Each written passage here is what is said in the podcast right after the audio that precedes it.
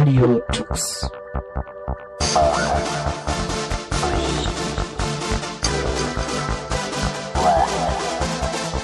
The German Linux Radio, the German Linux Radio.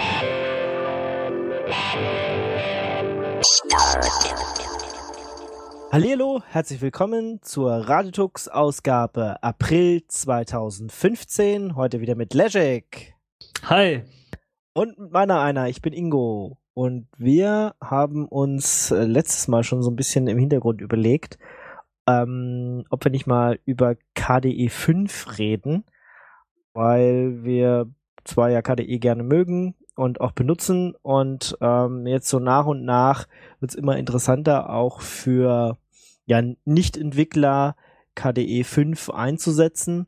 Und jetzt habe ich schon ein paar Mal KDE 5 gesagt, aber eigentlich ist das ja falsch, weil es gibt gar kein KDE 5. Also direkt alles wieder vergessen. Es heißt nicht KDE 5. Direkt vergessen und nie wieder wiederholen. aber hey, wenn du danach googelst oder äh, suchst im Internet, findest du einige Sachen. Sogar die richtigen. Ja, Aber das ist wie derjenige, der Google mit U schreibt und trotzdem auf der richtigen Seite landet. Das ist nicht, sollte man nicht machen. Genau. Weil KDE sind, ist eigentlich nur noch das Projekt. Ja, ich meine, das hatten sie ja bei KDE 4 schon. Es so ist die bisschen- Community, nicht Genau. nur das Projekt, die Community. Ja, die Community, also die Leute, die den, den Desktop und so erstellen, ja. Ähm, und das Produkt oder die Produkte, sind ja jetzt sogar mehrere, heißen ganz anders. Wie ist denn das jetzt? Legic? Ja, man hat das Ganze jetzt aufgeteilt. Man kennt es vielleicht noch aus den äh, Viererzeiten. Da hieß es ja KDESC, und das stand für Software Compilation, glaube ich, oder Software Collection. Und das hat man jetzt wieder weiter aufgebröselt in, äh, in eben äh, drei verschiedene Bereiche. Man hat den Desktop getrennt von den Applikationen.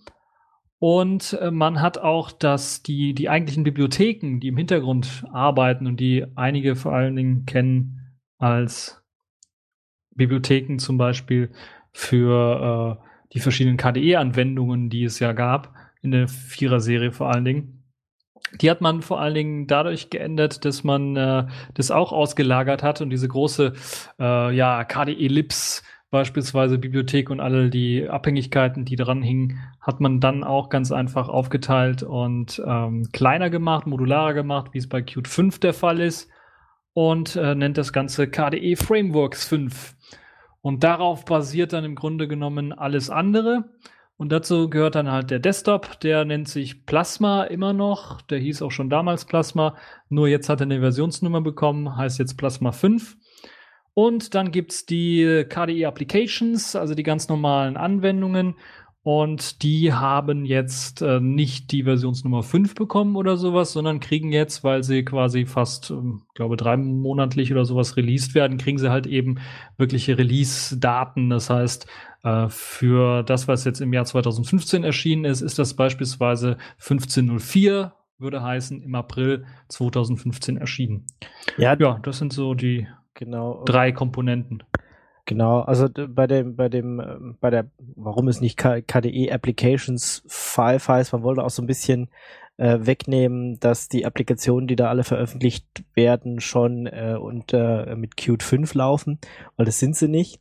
Das heißt, es sind eigentlich äh, die KDE Applications sind eigentlich größtenteils immer noch die normalen Vierer. Ähm, also die basieren alle immer noch auf Qt 4 und werden jetzt so nach und nach, schätzungsweise wird es wahrscheinlich noch so ein, zwei Jahre dauern, bis äh, die ganzen Applikationen dann auf Qt 5 umgestellt sind. Und äh, um da, also ich finde es ja ein bisschen verwirrender trotzdem, aber um nicht zu signalisieren, okay, die ganzen sind jetzt schon, ähm, die ganzen KDE-Applikationen sind jetzt schon auch auf Qt 5, hat man das wohl dann jetzt 14.12 oder 15.04 und so weiter genannt. Ja, vor allen Dingen, du hättest ja auch, äh, man muss ganz klar auch sehen, dass das aus Entwicklersicht sehr viel Sinn macht, weil wenn wir hätten jetzt noch kein Plasma 5, wenn man jetzt auf die Applikation noch warten müsste, so wie es beim KDE SC4 der Fall war, da musste man, hat man halt eben Applikationen und den Desktop geschippt, also ausgeliefert. Und man müsste jetzt erst einmal warten, bis alle Applikationen fertig werden, bevor man halt eben Plasma 5 dann mit den Applikationen ausliefern könnte. Und das macht aus Entwicklersicht also sehr viel Sinn, dass man den Desktop getrennt hat von den Applikationen und beides dann getrennt, immer natürlich mit Verknüpfungen äh, untereinander. Es ist also nicht so, dass das äh, sich komplett wie eine andere Applikation oder eine fremde Applikation anfühlt, wenn das unter Plasma 5 läuft. Aber trotzdem so weit, dass die Entwicklung voneinander getrennt werden kann, auch die Entwicklungszyklen und Release-Zyklen getrennt sind, so dass man ähm, vor allen Dingen beim Desktop eine viel schnellere Entwicklung hinbekommt und dann die Applikation auch eine längere Zeit lang einfach stabil halten kann, was jetzt der Fall ist halt mit diesem neuen Release-Zyklus, wo man ganz einfach viel mehr Zeit hat, an auch äh, die Anwendungen auf ähm, KDE Frameworks 5 dann zu portieren. Ja, genau. Also äh, Plasma 5 wird wohl alle drei Monate neu released und es gibt monatlich gibt's halt so Bugfixes. Dann die, die Frameworks werden wohl jeden Monat released. Und äh, die Applikation, ja, wir haben es jetzt gesehen, also es ist 12.12 und jetzt heißt es halt 15.04, also so, ja, in dem Dreh von vier, fünf Monaten oder sowas, werden die dann halt immer rausgegeben. Ähm, und ja, so wird sich das nach und nach weiterentwickeln. Hoffen wir mal. Ja, die, diese Aufteilung hat auch dafür gewirkt, also bei Frameworks 5 ist es ja jetzt alles so ein bisschen modularer als vorher. Du kannst jetzt, äh, und ziemlich viele Teile, die früher KDE-spezifisch waren, sind ja mittlerweile auch nach Qt gewandert und können jetzt halt da benutzt werden und müssen halt nicht mehr in den KDE-Libs oder sowas vorgehalten werden. Also insgesamt ein bisschen, bisschen schlanker. Ne? Ja, hat sagen. den großen Vorteil, dass wenn irgendjemand auf einem anderen Desktop unterwegs ist und einfach mal eine KDE-Anwendung installieren möchte, dann muss er halt nicht den ganzen KDE-Desktop runterladen, sondern erhält dann nur diese ein, zwei Bibliotheken, die dieses Programm dann braucht. Und das hat ja zum Beispiel auch, äh, das hat sich zunutze gemacht, auch der ähm, Alex Qt Desktop, der ja auch teilweise ein, einige Bibliotheken aus Frameworks 5 benutzt, um beispielsweise die Uhrzeit, die Synchronisation mit äh, den äh, Uhrzeitservern hinzukriegen und solche Geschichten oder Keyboard-Layouts und sowas alles zu machen. Äh, das bietet sich also an und das ist wirklich eine Sache und eine Forderung, die lange schon im Raum stand, äh, das Ganze modularer aufzuteilen, so dass man auch auf einige interessante Kernkomponenten aus eben, äh, ich nenne es einfach mal KDE, zugreifen kann. Und äh, das ist, glaube ich, äh, sehr, sehr gut gemacht, weil es dann natürlich auch Riesenpotenzial hat, in Zukunft ganz einfach so eine Kernkomponente einfach mal auszutauschen durch etwas anderes und man muss dann im Grunde genommen äh, den Rest gar nicht anfassen und hat dann die Möglichkeit, ganz einfach nur eine Komponente auszutauschen und äh, ja, das ist riesen, riesen Vorteil auch aus, aus wenn es ums Patchen geht oder sowas, Sicherheitslücken fixen und so weiter und so fort. Da muss man also nicht so ein riesengroßes KDE-Lips-Paket ausliefern, um halt irgendwie ähm, einen Patch auszuliefern, sondern kann dann ganz einfach ein kleines Ding ähm, einfach nur fixen und dann wird dieses Paket oder dieses kleine, äh, diese kleine Bibliothek einfach nur geupdatet. Okay, also das soweit zu den Begriffen, ja, und wie äh, die Release-Zyklen demnächst aussehen und dass es alles ein bisschen schlanker ist. Äh, was hat sich denn noch so verändert? Also ich glaube, das, das eins der ersten Sachen, die man natürlich bemerkt, ist das neue Design. Ja, es wirkt jetzt alles irgendwie, ja, so flacher, flat Design, so, so wie es auch beim macOS und sowas gerade total in ist. Also in die Richtung ist auch KDE gegangen und so ein paar Leute, die normalerweise macOS benutzen, ähm, haben, als ich mal so äh, KDE ja, Plasma 5 installiert habe, äh, nett rübergeschaut und haben gesagt, ach, das gefällt ihnen. Also äh, scheint, scheint zumindest die Leute, die was von, ähm, die so ein Designer-Auge haben und äh, mit Mac gerne arbeiten, auch anzusprechen, das neue Design. Ja, es wurde sogar eine extra Visual Design Group dafür gegründet, also wirklich Designer, die sich zusammengetan haben und miteinander diskutiert haben, auch im Vorfeld, bevor Plasma 5 überhaupt erste Gestalt angenommen hat, äh, hat man da schon Diskussionen geführt, wie das neue Design aussehen soll und hat dann Designvorschläge gemacht, hat sogar dann mit der Community abgestimmt, welcher von jetzt den Vorschlägen so der beste sei und hat dann eben das Beste ausgewählt oder das, was gewählt wurde, einfach ausgewählt. Und ähm, ja, das ist äh, wirklich ein neuer Ansatz, den man so bisher bei KDE noch nicht gesehen hat. Und ich finde das eigentlich recht spannend, weil das eben dazu führt, dass man teilweise natürlich auch sieht, wo die ganze Richtung des Designs hingeht. Schon im Vorfeld hat man es gesehen und äh, wo man dann natürlich auch mitdiskutieren konnte und sagen kon konnte, das und das gefällt mir noch an diesem Design noch gar nicht oder da und da muss noch was verbessert werden. Und äh, das ist, glaube ich, eine ne neue Offenheit und auch ein Eingeständnis dazu, dass das alte Design ähm, das war ja eher geschlossen, es wurde eher geschlossen entwickelt, dass das doch nicht so die beste Methode ist, so ein Design zu entwickeln. Also das neue Design bringt nicht nur frische Luft oder eine frische Brise in äh, den Desktop, sondern natürlich auch in die Entwicklung des ganzen Designs bei, bei KDE. Und deshalb hat es auch äh, den Namen Breeze bekommen.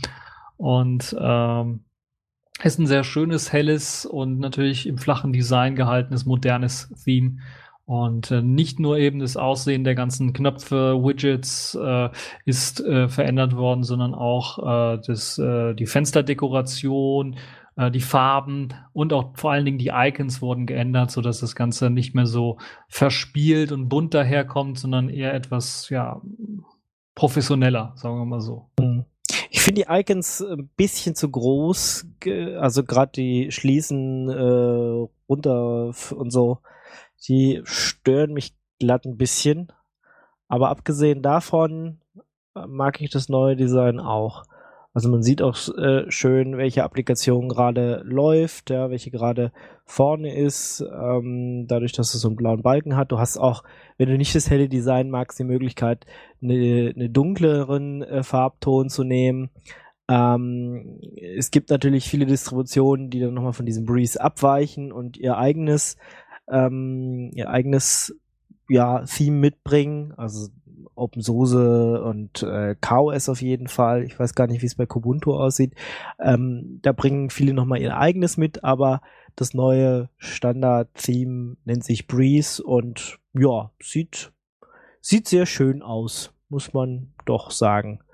Ähm, aber man kann auch immer noch auf ähm, zumindest Oxygen wieder gehen, wenn man das mag. Ähm, dem steht natürlich auch nichts entgegen. Ja, oder man nimmt sich irgendein anderes geliebtes, altes äh, Plasma 4 Theme. Da wurde auch sehr starken Wert drauf gelegt, dass eben bei Plasma 5 auch die alten Themes möglichst gut funktionieren in äh, Plasma 5, so dass man da keinerlei Schwierigkeiten hat, sich zum Beispiel ein älteres Theme einfach zu nehmen, was einem gefällt und das dann zu benutzen. Äh, das klappt, sagen wir mal so zu über 95 Prozent ohne Probleme. Bei ein paar Themes klappt das nicht so ganz, weil man es nicht geschafft hat, die ganzen Bugs, die es im alten Plasma 4 und der, und dem, äh, und der Theming Engine gab, dann nachzubauen in Plasma 5. Äh, aber man bemüht sich, das äh, da ordentlich zu machen. Und äh, zumindest habe ich bisher von den Themes, ich habe mir fünf runtergeladen, jetzt ähm, noch keins gemerkt, was jetzt so richtig in die Hose gegangen ist mit dem, also wo das, was überhaupt nicht mehr funktioniert. Sondern, also da kann man wie, wie man es vom äh, KDE Plasma Desktop gewohnt ist, ganz einfach äh, alles äh, an dem Design einfach ändern. Das geht von den Größe der Icons über ähm, den Kontrast, über äh, die Größe der Knöpfe in der Fensterleiste und, und, und. Also da kann man eine ganze Menge ändern und anpassen, wie man es eben von äh, Plasma gewohnt ist. Ja, Zeigerdesign zum Beispiel, ja. Wie die genau, Zeiger so auch, aussehen. Ja. Auch ganz lustig. Das ist mir mir vorher nie aufgefallen. Aber kann man auch machen. Ja, da sehen die Zeiger halt, was weiß ich, blau aus oder gelb oder was auch immer. Ja, kann man sich äh, auch neue Zeiger holen, wenn einem die alten nicht gefallen. Ah, auch schön. Ach, selbst die Zeiger aus KDE 2 und 3 Zeiten kann man noch verwenden, wenn einem die lieb gewonnen sind. Und die gute alte Sanduhr aus Windows 3.1 oder Windows, Windows 95 Zeiten kann man äh, auch verwenden. Ja, genau. Ja, das sieht ja auch bei, bei KDE Classic ist ja auch noch so eine Sanduhr an dem einen Ding dran. Ach, schön. Gut, ähm, was einem vielleicht nicht so auffällt, wenn man es neu installiert hat, zumindest wenn man nicht gerade Arch Linux benutzt, also bei Linux ist mir das sofort aufgefallen, ist der neue Login Manager das heißt, äh, der KDM, der vorher die, ähm, ja, also der so als erstes hochkommt und dir sagt, hm, hier die und die Leute können sich einloggen und gib mal Passwort und so. Das ist nicht mehr der KDM, sondern das ist jetzt ein anderer, der SDDM. Ähm, weißt du, warum man das geändert hat? Ja, KDM war halt, äh, sagen wir mal, richtig alt.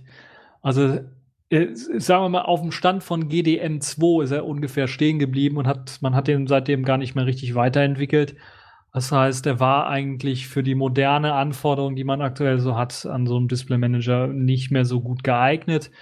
Man hat ihn lange Zeit noch verwendet, weil er halt sehr gutes äh, Theming hat und man konnte da sehr, sehr viel ändern und anpassen noch. Und es, man findet ja Themes äh, wie Sand am Meer für KDM.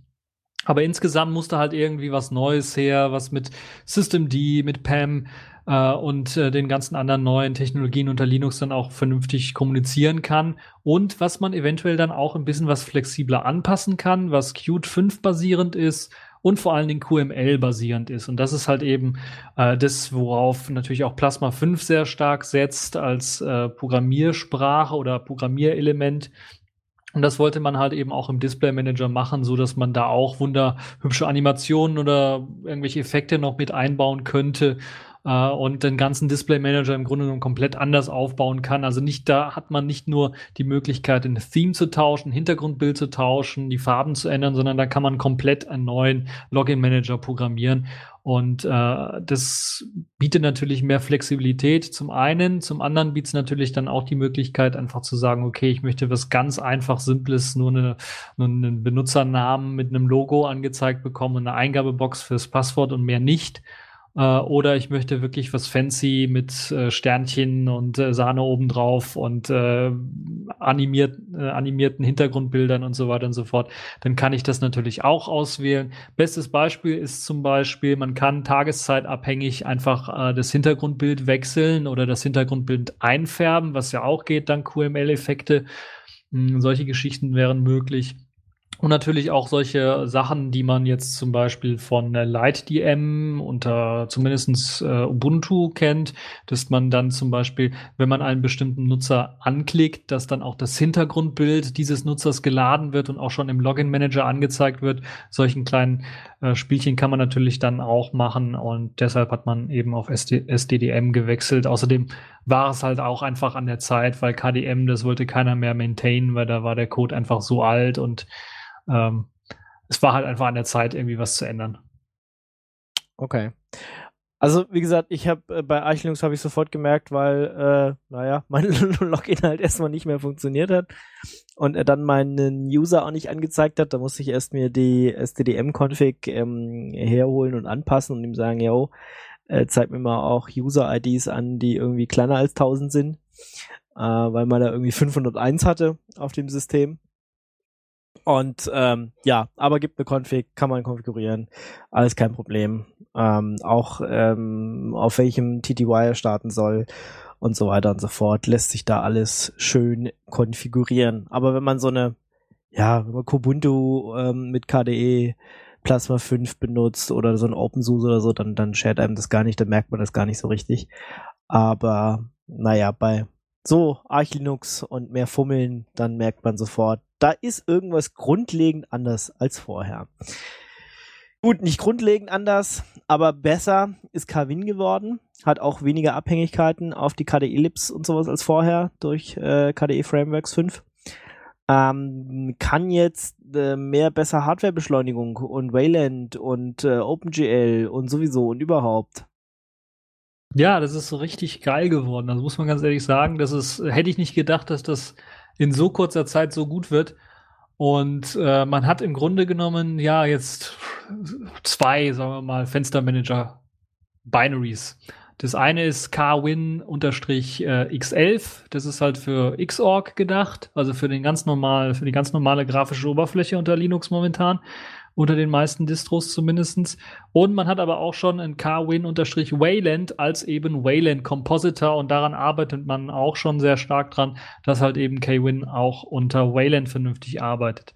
Aber bei X11 hat sich auch viel getan. Man ist nämlich umgestiegen, auch in Vorbereitung natürlich für Wayland und für eine bessere Performance ist man umgestiegen von der alten Xlib die als Bibliothek für X eigentlich äh, seit, glaube ich, 30 oder 40 Jahren genutzt wird, für alle möglichen Fenstermanager auch.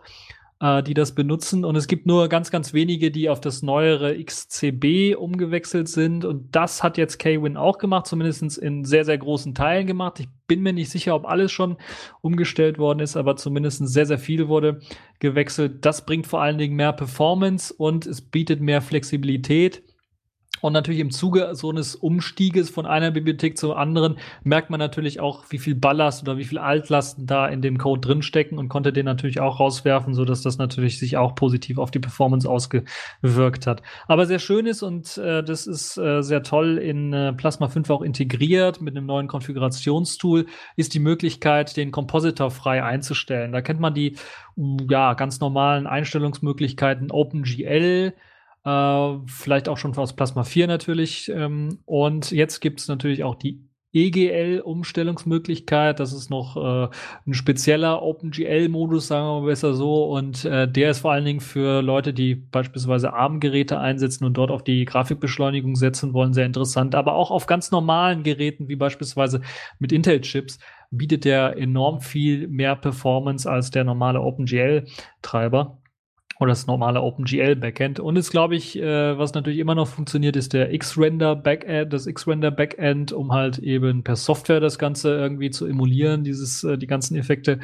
Oder man kann es auch ganz abschalten. Das ist eben das Tolle und Schöne, wenn man das mal vergleicht mit so anderen ähm, Window-Managern, die bei normalen äh, modernen Desktops eingesetzt werden, sind die meisten so programmiert, dass die immer eine, ein Compositing brauchen, immer eine 3D-fähige ähm, Grafikkarte brauchen und sowas. Das braucht man bei K-Win nicht. Wenn man nicht auf die Effekte steht, kann man die komplett abschalten und kann auch einen nicht äh, Compositing-fähigen äh, Fenstermanager ganz einfach benutzen, der ordentlich schnell ist und natürlich all die Funktionen besitzt, die man so von Kwin kennt, mit Fensterregeln, mit Scripting, äh, was eine sehr tolle Sache ist. Beispielsweise kann man, wenn man auf Tiling Fenstermanager oder sowas steht, lädt man sich einfach ein äh, Skript runter, was dann dieses Tiling automatisch bei Kwin übernimmt und dann die Fenster so anordnet, wie man das dann äh, will. Also das ist sehr, sehr gut und ich würde fast sagen, das ist eine der mächtig mächtigsten und der besten Fenstermanager, die es momentan auf jeder Plattform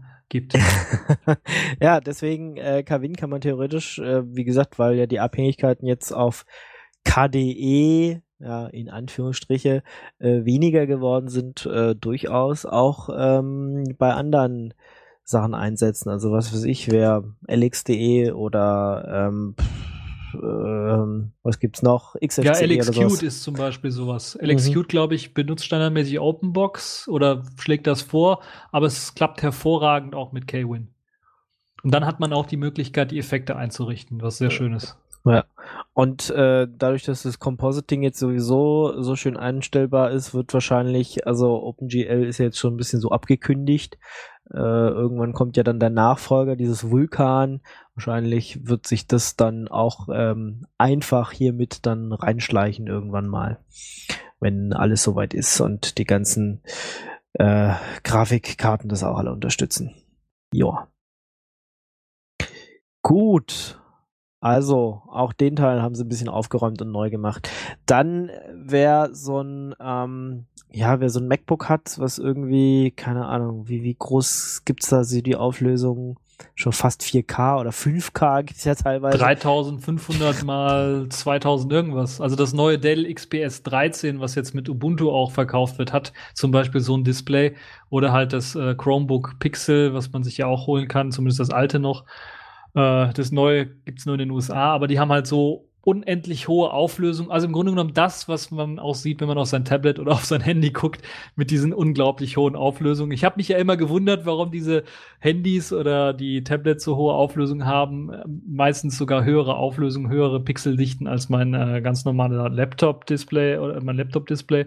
Jetzt haben sie es geändert, zumindest teilweise, aber man sieht auch so ein bisschen die Nachteile, wenn man so ältere Versionen von Desktops benutzt weil eben diese hohen Auflösungen dazu, dazu führen, dass halt eben die ganzen Programme ultra klein sind und man schon eine Lupe braucht, um irgendwie was zu treffen, zum Beispiel im Chromium-Browser. Und das ist jetzt so ein bisschen angegangen worden in Plasma 5. Also da gibt's halt High DPI Support. Das ist noch so ein bisschen manuell gelöst, so wie ich das gesehen habe. Das heißt, man muss da noch manuell die DPIs eintragen, aber dann funktioniert das doch relativ ordentlich. Aber man es ist noch nicht auf dem Niveau von äh, GNOME 3 Shell. Das muss man ganz klar sagen. Da fehlt noch so ein bisschen, damit das äh, auch einheitlich wunderbar funktioniert. Damit vor allen Dingen auch, wenn man das da einmal einstellt, dass das nicht nur eben die äh, KDE ähm, äh, Applications äh, betrifft, sondern eventuell dann auch noch ältere Applikationen oder EGTK-Anwendungen. Und das ist halt noch so ein Problem, was ich da noch sehe.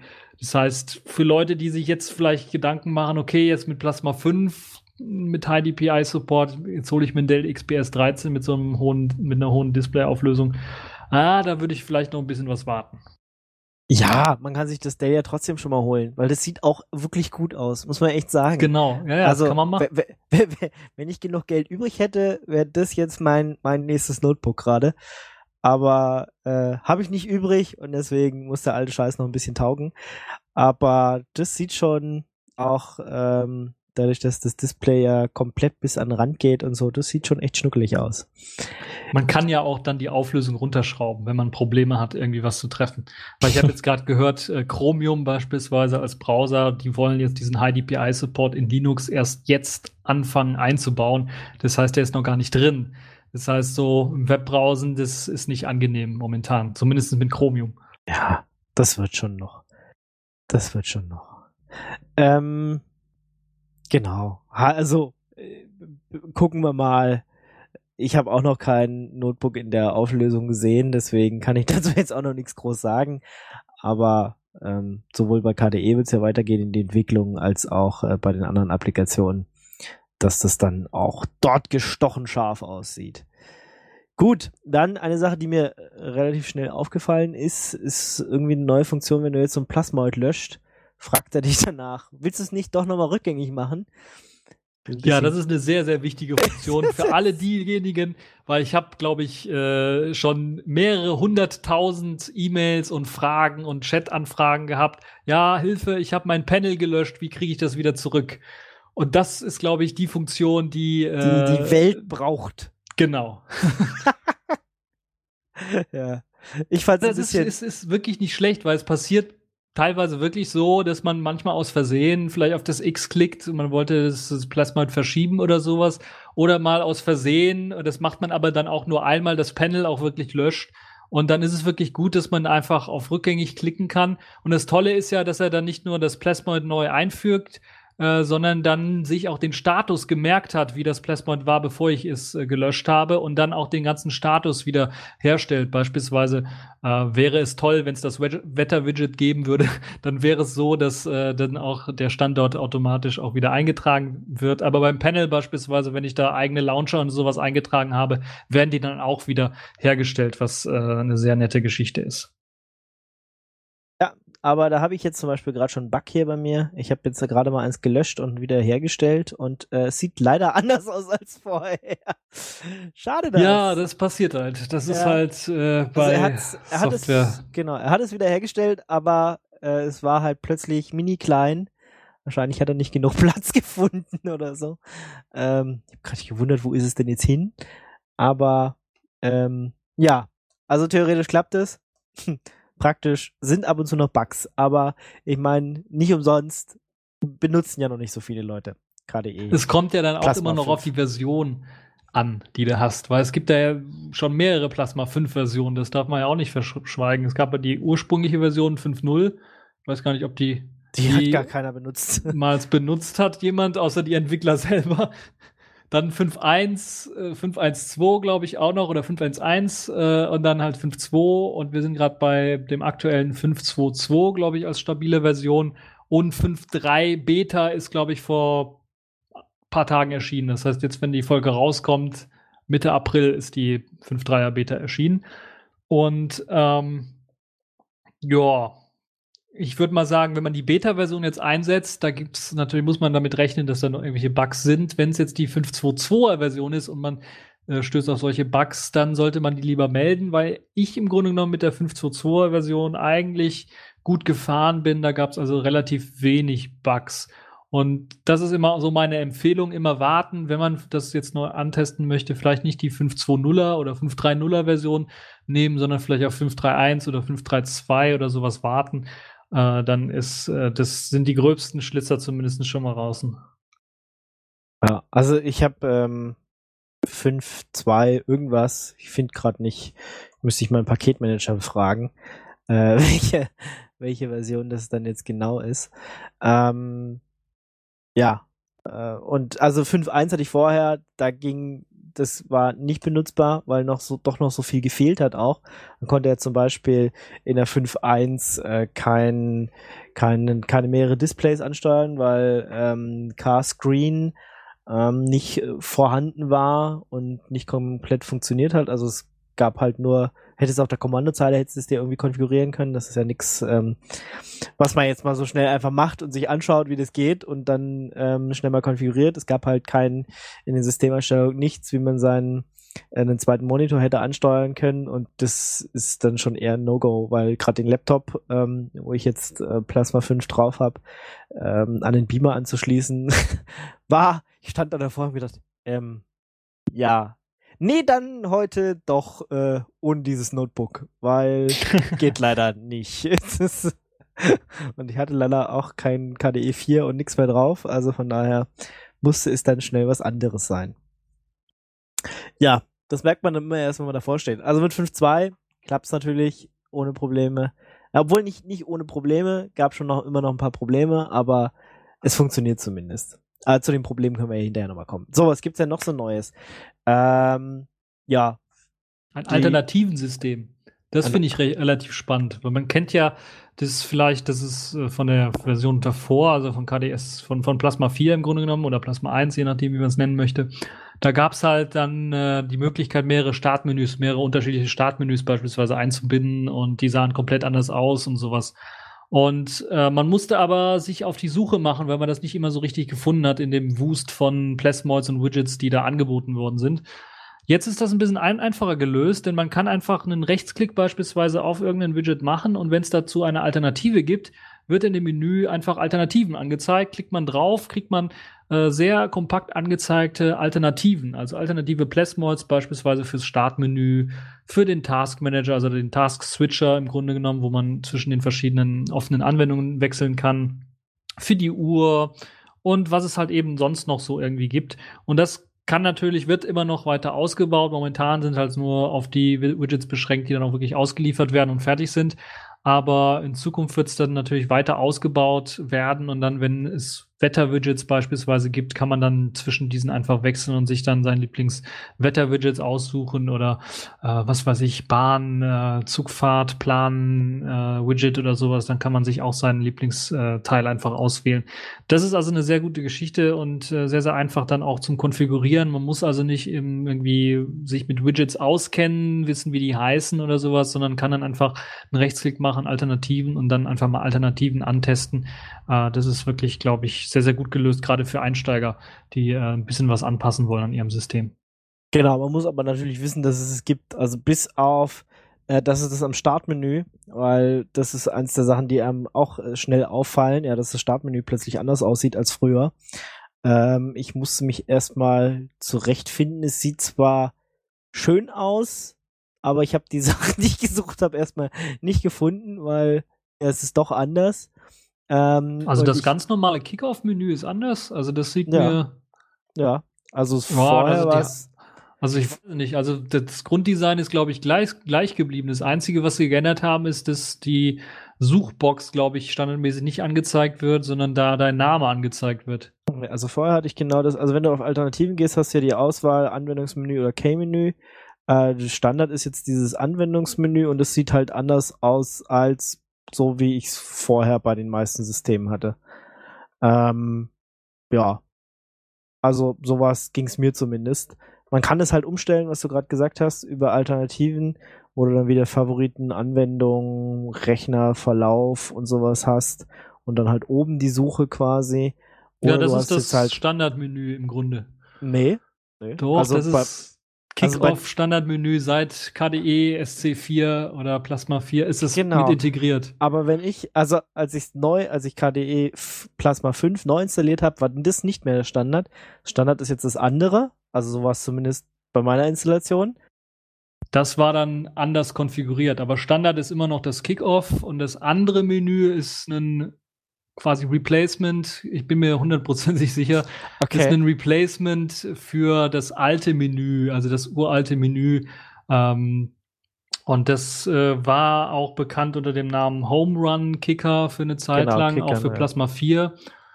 Und äh, Kicker, so hieß ja auch damals das klassische Panel, was man aus, Plas aus ähm, KDE 3 Zeiten noch kannte. Und das ist jetzt verschwunden bei Plasma 5 und es wurde ersetzt durch eine, ja, sagen wir mal, plasmafizierte Version davon. Das heißt, im Plasma-Design gehaltene Version, die so ein bisschen an das erinnert, was man vielleicht auch vom Cinnamon-Startmenü her kennt, also wo man Favoriten an der linken, äh, am linken Rand hat und dann die restlichen Kategories für Programme dann äh, äh, rechts daneben und man auch eine Suche hat am un unteren Bildschirmrand und äh, glaube drei Knöpfe oder sowas. Ähm, ja, das ist im Grunde genommen äh, das äh, Kicker-Menü, das neue Kicker-Menü, das so ein bisschen das klassische Startmenü sein soll. Aber das ist nicht der Standard. Das müssen wir uns nochmal genauer angucken. Also, wie gesagt, bei meiner Installation war, war ich stand ich erstmal davor und gedacht, hä? So sah das aber bis vor kurzem noch nicht aus.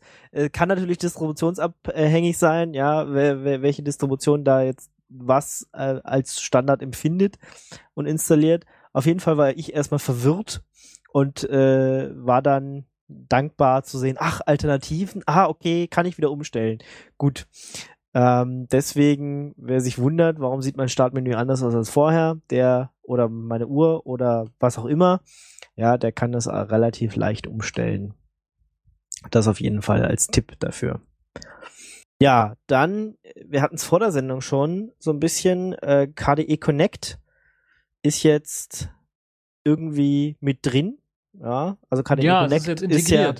Weil vorher Genau. war es ja so ein Aufsatz für, für, für KDE und Plasma und dann lief das dann in der Tray irgendwie. Und jetzt ist das so ein integrierter Bestandteil. Das heißt, man hat dann nicht mehr so ein eigenes Tray-Icon, was man dann benutzen soll, sondern im Grunde genommen integriert sich das in den Power Manager. Da kriegst du dann dann äh, Akkustand angezeigt und solche Geschichten in den Bluetooth Manager und so weiter und so fort, in den Netzwerkmanager.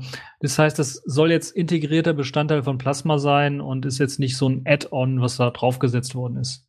Genau, wir erklären kurz nochmal, KDE Connect ist die Möglichkeit, dein Android-Smartphone oder Tablet mit äh, ja in den Desktop zu holen quasi, dass man halt ja sieht, äh, wie ist der Akku von meinem Android. Äh, ich glaube, ich kann auch die Nachrichten sehen, also alles was ähm, ja was auf dem Homescreen so da vorbeikommt, siehst du dann halt auch in den Notifications auf deinem Desktop.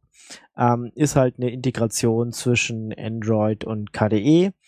Ich hab's nur ganz kurz mal ausprobiert. Jetzt die neue äh, in Plasma 5 integrierte Bestandteil ging bei mir gar nicht. Also mein Tablet und KDE haben sich nicht gesehen, auch nachdem ich da irgendwie manuell die IP-Adresse eingegeben habe. Nix zu sehen und dann habe ich gedacht, ach dann leck mich doch äh, und hab's erstmal sein lassen wieder. Also vielleicht ist das auch noch ein bisschen buggy. Du hattest vorhin gesagt, die alte Version des KDE Connect des äh, 08 von davor, was halt auf den Vierer Lips und sowas aufbaut, das geht wohl. Ähm, Zum Teil geht es. Es geht nur der Teil, wo du halt eben äh, die, die Dateien durchbrausen kannst mit Dolphin, weil Dolphin auch noch eine KDE 4 Anwendung ist, weil KDE 4 Lips Anwendung ist. Aber alles andere funktioniert nicht, weil du das Tray-Icon nicht mehr hast. Aber ähm, diese ganze komplette Integration von KDE Connect wird auch erst ähm, kommen mit Plasma 5.3 und wahrscheinlich fertiggestellt werden endgültig mit Plasma 5.3.1. Das heißt, jetzt im aktuellen Plasma 5.2.2 wird KDE Connect nicht funktionieren. Ja, so ist auch mein, meine Erfahrung. Also ich habe gedacht, boah, super, ist ja jetzt gleich drin, ja, kann man gleich mal ausprobieren und habe ich gemacht und habe gedacht, äh, nee. Naja, aber ihr merkt, es ist, also man könnte schon sagen, KDE 5.2 ist schon benutzbar für den Alltag, man stößt aber doch noch an viele Ecken und Kanten. Ähm, aber nun gut, können wir auch weiß ich nicht, äh, gleich nochmal drüber reden, aber gehen wir vielleicht noch die Neuerungen durch Karunner. Ja, K-Runner wurde komplett, äh, ja, eigentlich komplett neu geschrieben. Also das ist das Ähm, Ding, was wir benutzen immer Alt F2, gell? Geil. Ja, Alt F2. Jetzt kannst du sogar die Super-Taste und die Space-Taste benutzen. Das ist so ein neues Standard-Hotkey, was Ach. wir eingeführt haben. Ach komm, Weil Alt viele F2. Leute das Alt F2 benutze ich auch immer noch, aber halt für die Leute, die das halt von anderen Startern anders gewöhnt sind. Und ist, man muss wirklich sagen, die haben sich da wirklich Mühe gegeben, wirklich äh, das Ganze aufzupolieren. Es ist zumindestens jetzt richtig geil geworden, dass wenn du einen Suchbegriff eingibst, dann ähm, unterteilt er die Suchergebnisse in verschiedene Kategorien, so dass du dann auf den ersten Blick sehen kannst, okay, ganz oben werden zum Beispiel Programme aufgelistet, darunter dann Dateien aufgelistet äh, und die können dann auch nochmal in Musik oder Videos unterteilt sein und so weiter und so fort. Das ist also sehr schön gelöst, wie ich finde. Das wirkt alles so ein bisschen übersichtlich, hat mich im ersten Moment so ein bisschen an Spotlight erinnert aus macOS 10.5 Tiger-Zeiten, so ein bisschen, weil da war es ja auch noch so ein bisschen übersichtlicher. Bei Du den kannst- neueren Versionen weiß ich es nicht. Rechnen zum Beispiel damit, ja, kannst irgendwie Ja, genau. Die ganzen alten Funktionen aus K-Runner sind natürlich auch wieder mit drin. YouTube-Integration oder sowas. Weiß gar nicht, ob es das jetzt schon gibt, aber das gab es in alten K-Runner. Da konnte man einfach eine YouTube-Suche starten und er hat die Ergebnisse aufgelistet. Äh, das wird sicherlich auch noch kommen. Da wird sich einer da schon finden, der das programmiert. Äh, rechnen, äh, äh, nach Kontakten suchen, den Rechner ausschalten oder auch ganz normal im, äh, äh, zwischen Fenstern wechseln oder sowas oder zwischen einem Titel, einen Song äh, wechseln oder sowas alles. Das ist alles mit K-Runner möglich und das ist wirklich richtig geil geworden, muss man ganz ehrlich sagen. Das Einzige, was mir noch an K-Runner missfällt, ist in der aktuellen Implementierung, dass es keine Historie gibt der Befehle, die du angegeben hast. Im Grunde, weil du vorher bei der alten Version konntest du immer, wenn du einen Befehl vorher schon mal eingegeben hattest oder sowas, dann wurde der dir automatisch vervollständigt, wenn du den schon angegeben hattest. Oder du konntest aber mit der Pfeiltaste nach oben durch die Historie äh, sich suchen, was du für Befehle letztens eingegeben hast. Das fehlt noch so ein bisschen. Ich kann da so ein bisschen aus dem Nähkästchen reden, weil äh, ich auch mit den Entwicklern so ein bisschen geplaudert habe. Die meinen, ja, das ist nur eine Einschränkung von QML und der Autovervollständigung Ver, Ver, Ver, Ver, Vervollständigung von Worten. Das muss also noch ein bisschen äh, gemacht werden. Und äh, wenn das integriert ist, dann wird auch das, äh, ist also auf jeden Fall auf der To-Do-Liste, dass das mit integriert wird. Ich schätze, ja, Plasma 5.4, eventuell mit einer neuen Qt 5er Version und KF5 Version wird es dann auf jeden Fall dann auch mit integriert sein. Also das auf jeden Fall sehr, sehr mächtiges Tool und äh, auch für die, für die Dateisuche sehr gut geeignet mittlerweile. Und äh, ein kleiner Tipp für diejenigen, die so ein bisschen vielleicht mal jetzt nicht Plasma 5 direkt antesten wollen, aber so ein bisschen mal sehen wollen, wie äh, diese neue, wie, wie dieses neue K-Runner funktioniert. Äh, für Plasma 4 oder KDE 4 Lips gibt es einen Plasmoid, das nennt sich Milo. Und das ist im Grunde genommen der Codebestand, der dann zu K-Runner geworden ist in Plasma 5. Also im Grunde genommen fast identisch, kann man sagen. Okay. Ja, und äh, wer die ganzen neuen Funktionen nicht braucht, nutzt halt einfach nur die Schnellstarter-Funktion. Die ich auch zu 99% nur benutze. Sorry. Startmenü kann man eigentlich vergessen, weil Alt F2 und eintippen, welches Programm man braucht. Aber es stimmt, da hast du recht, da fehlt einem dann doch die Autovervollständigung. Ist mir jetzt noch gar nicht so aufgefallen, aber klar, äh, ich habe auch keine Lust, immer äh, Firefox und äh, Gedöns alles komplett einzugeben. Das muss dann schon noch her. Gut.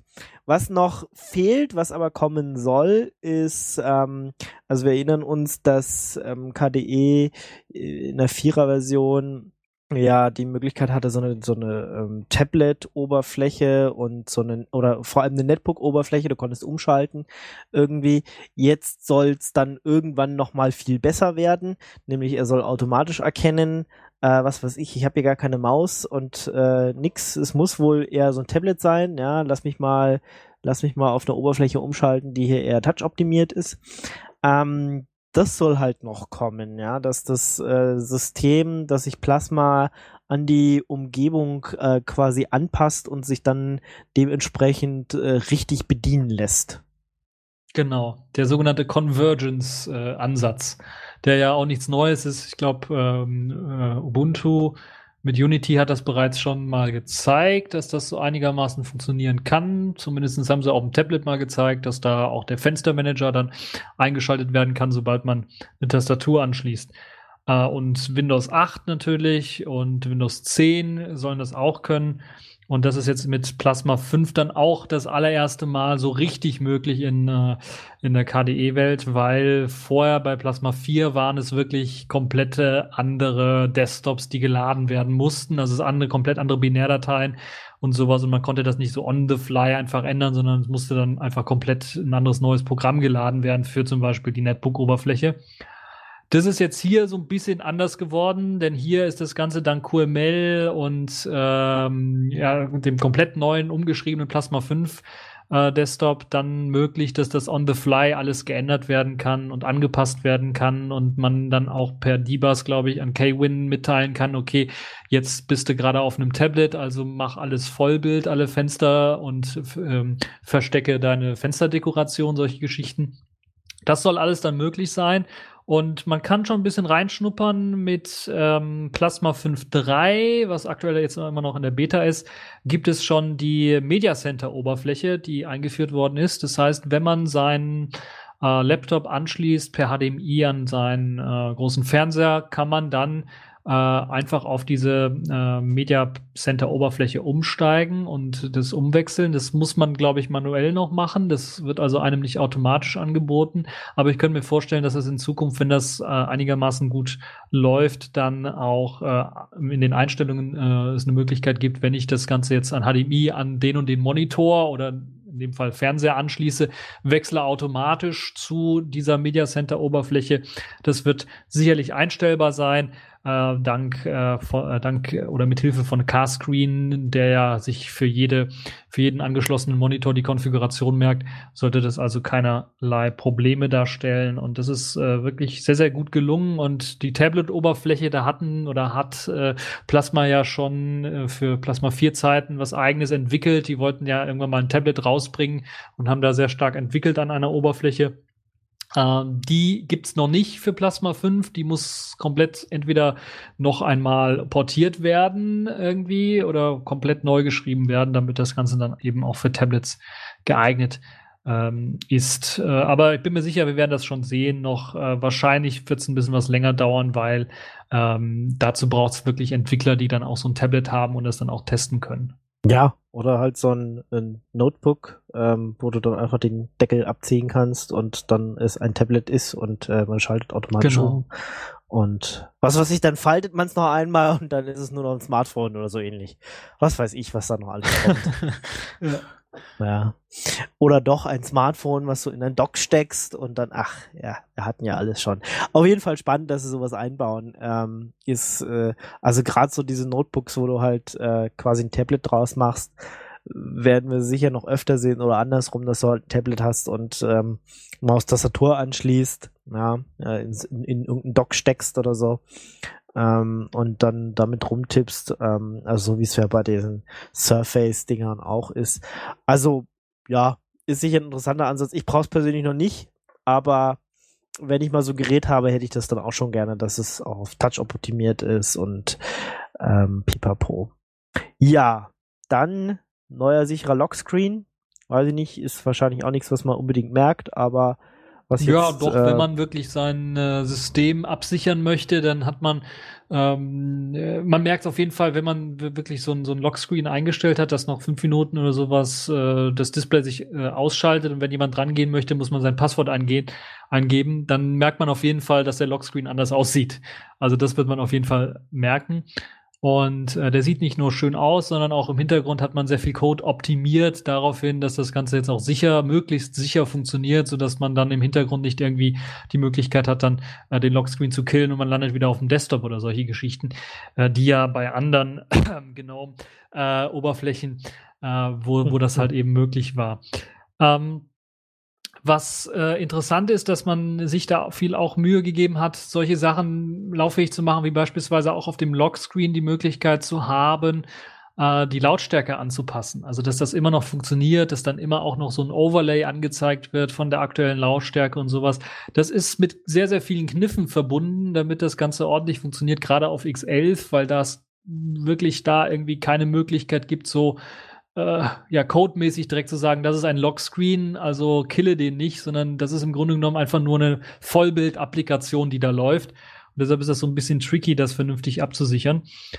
Ähm, sehr schön ist, der Lockscreen ist natürlich auch schon vorbereitet für Wayland und bei Wayland gibt es halt eben die Option zu sagen, okay, das ist jetzt ein Lockscreen und dann kriegt er direkt von Wayland eben die benötigten Rechte beziehungsweise eben äh, auch die ähm, äh, die die Kraft im Grunde genommen dann nicht gekillt zu werden oder dann äh, also die Sonderrechte im Grunde genommen, die es braucht ähm, für so ein Lockscreen, äh, damit er halt irgendwie nicht äh, ausgetrickst werden kann.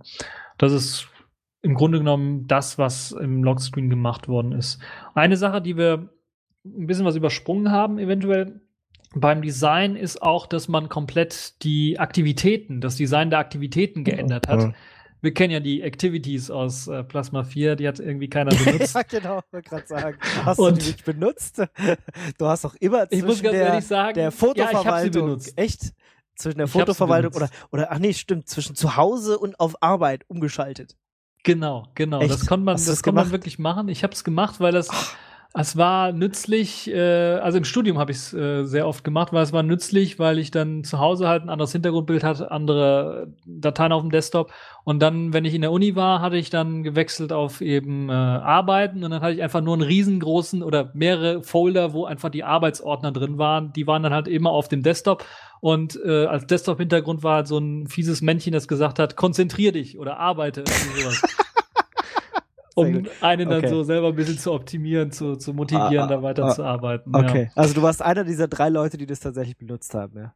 Ja, ja ich habe es benutzt. Aber Ja. es hat halt so Kinderkrankheiten, die so ein bisschen genervt haben, weil man konnte dann ja später dann auch so Programme damit assoziieren, aber was halt immer schlecht ging, war halt eben Programme, die jetzt nicht KDE-Programme sind oder für den KDE-Desktop geschrieben worden sind. Da hast du halt immer die Probleme, dass die nicht immer ordentlich wiederhergestellt werden konnten. Chromium beispielsweise, da musste man mit, sich mit anderen Tricks irgendwie behelfen und solchen Geschichten.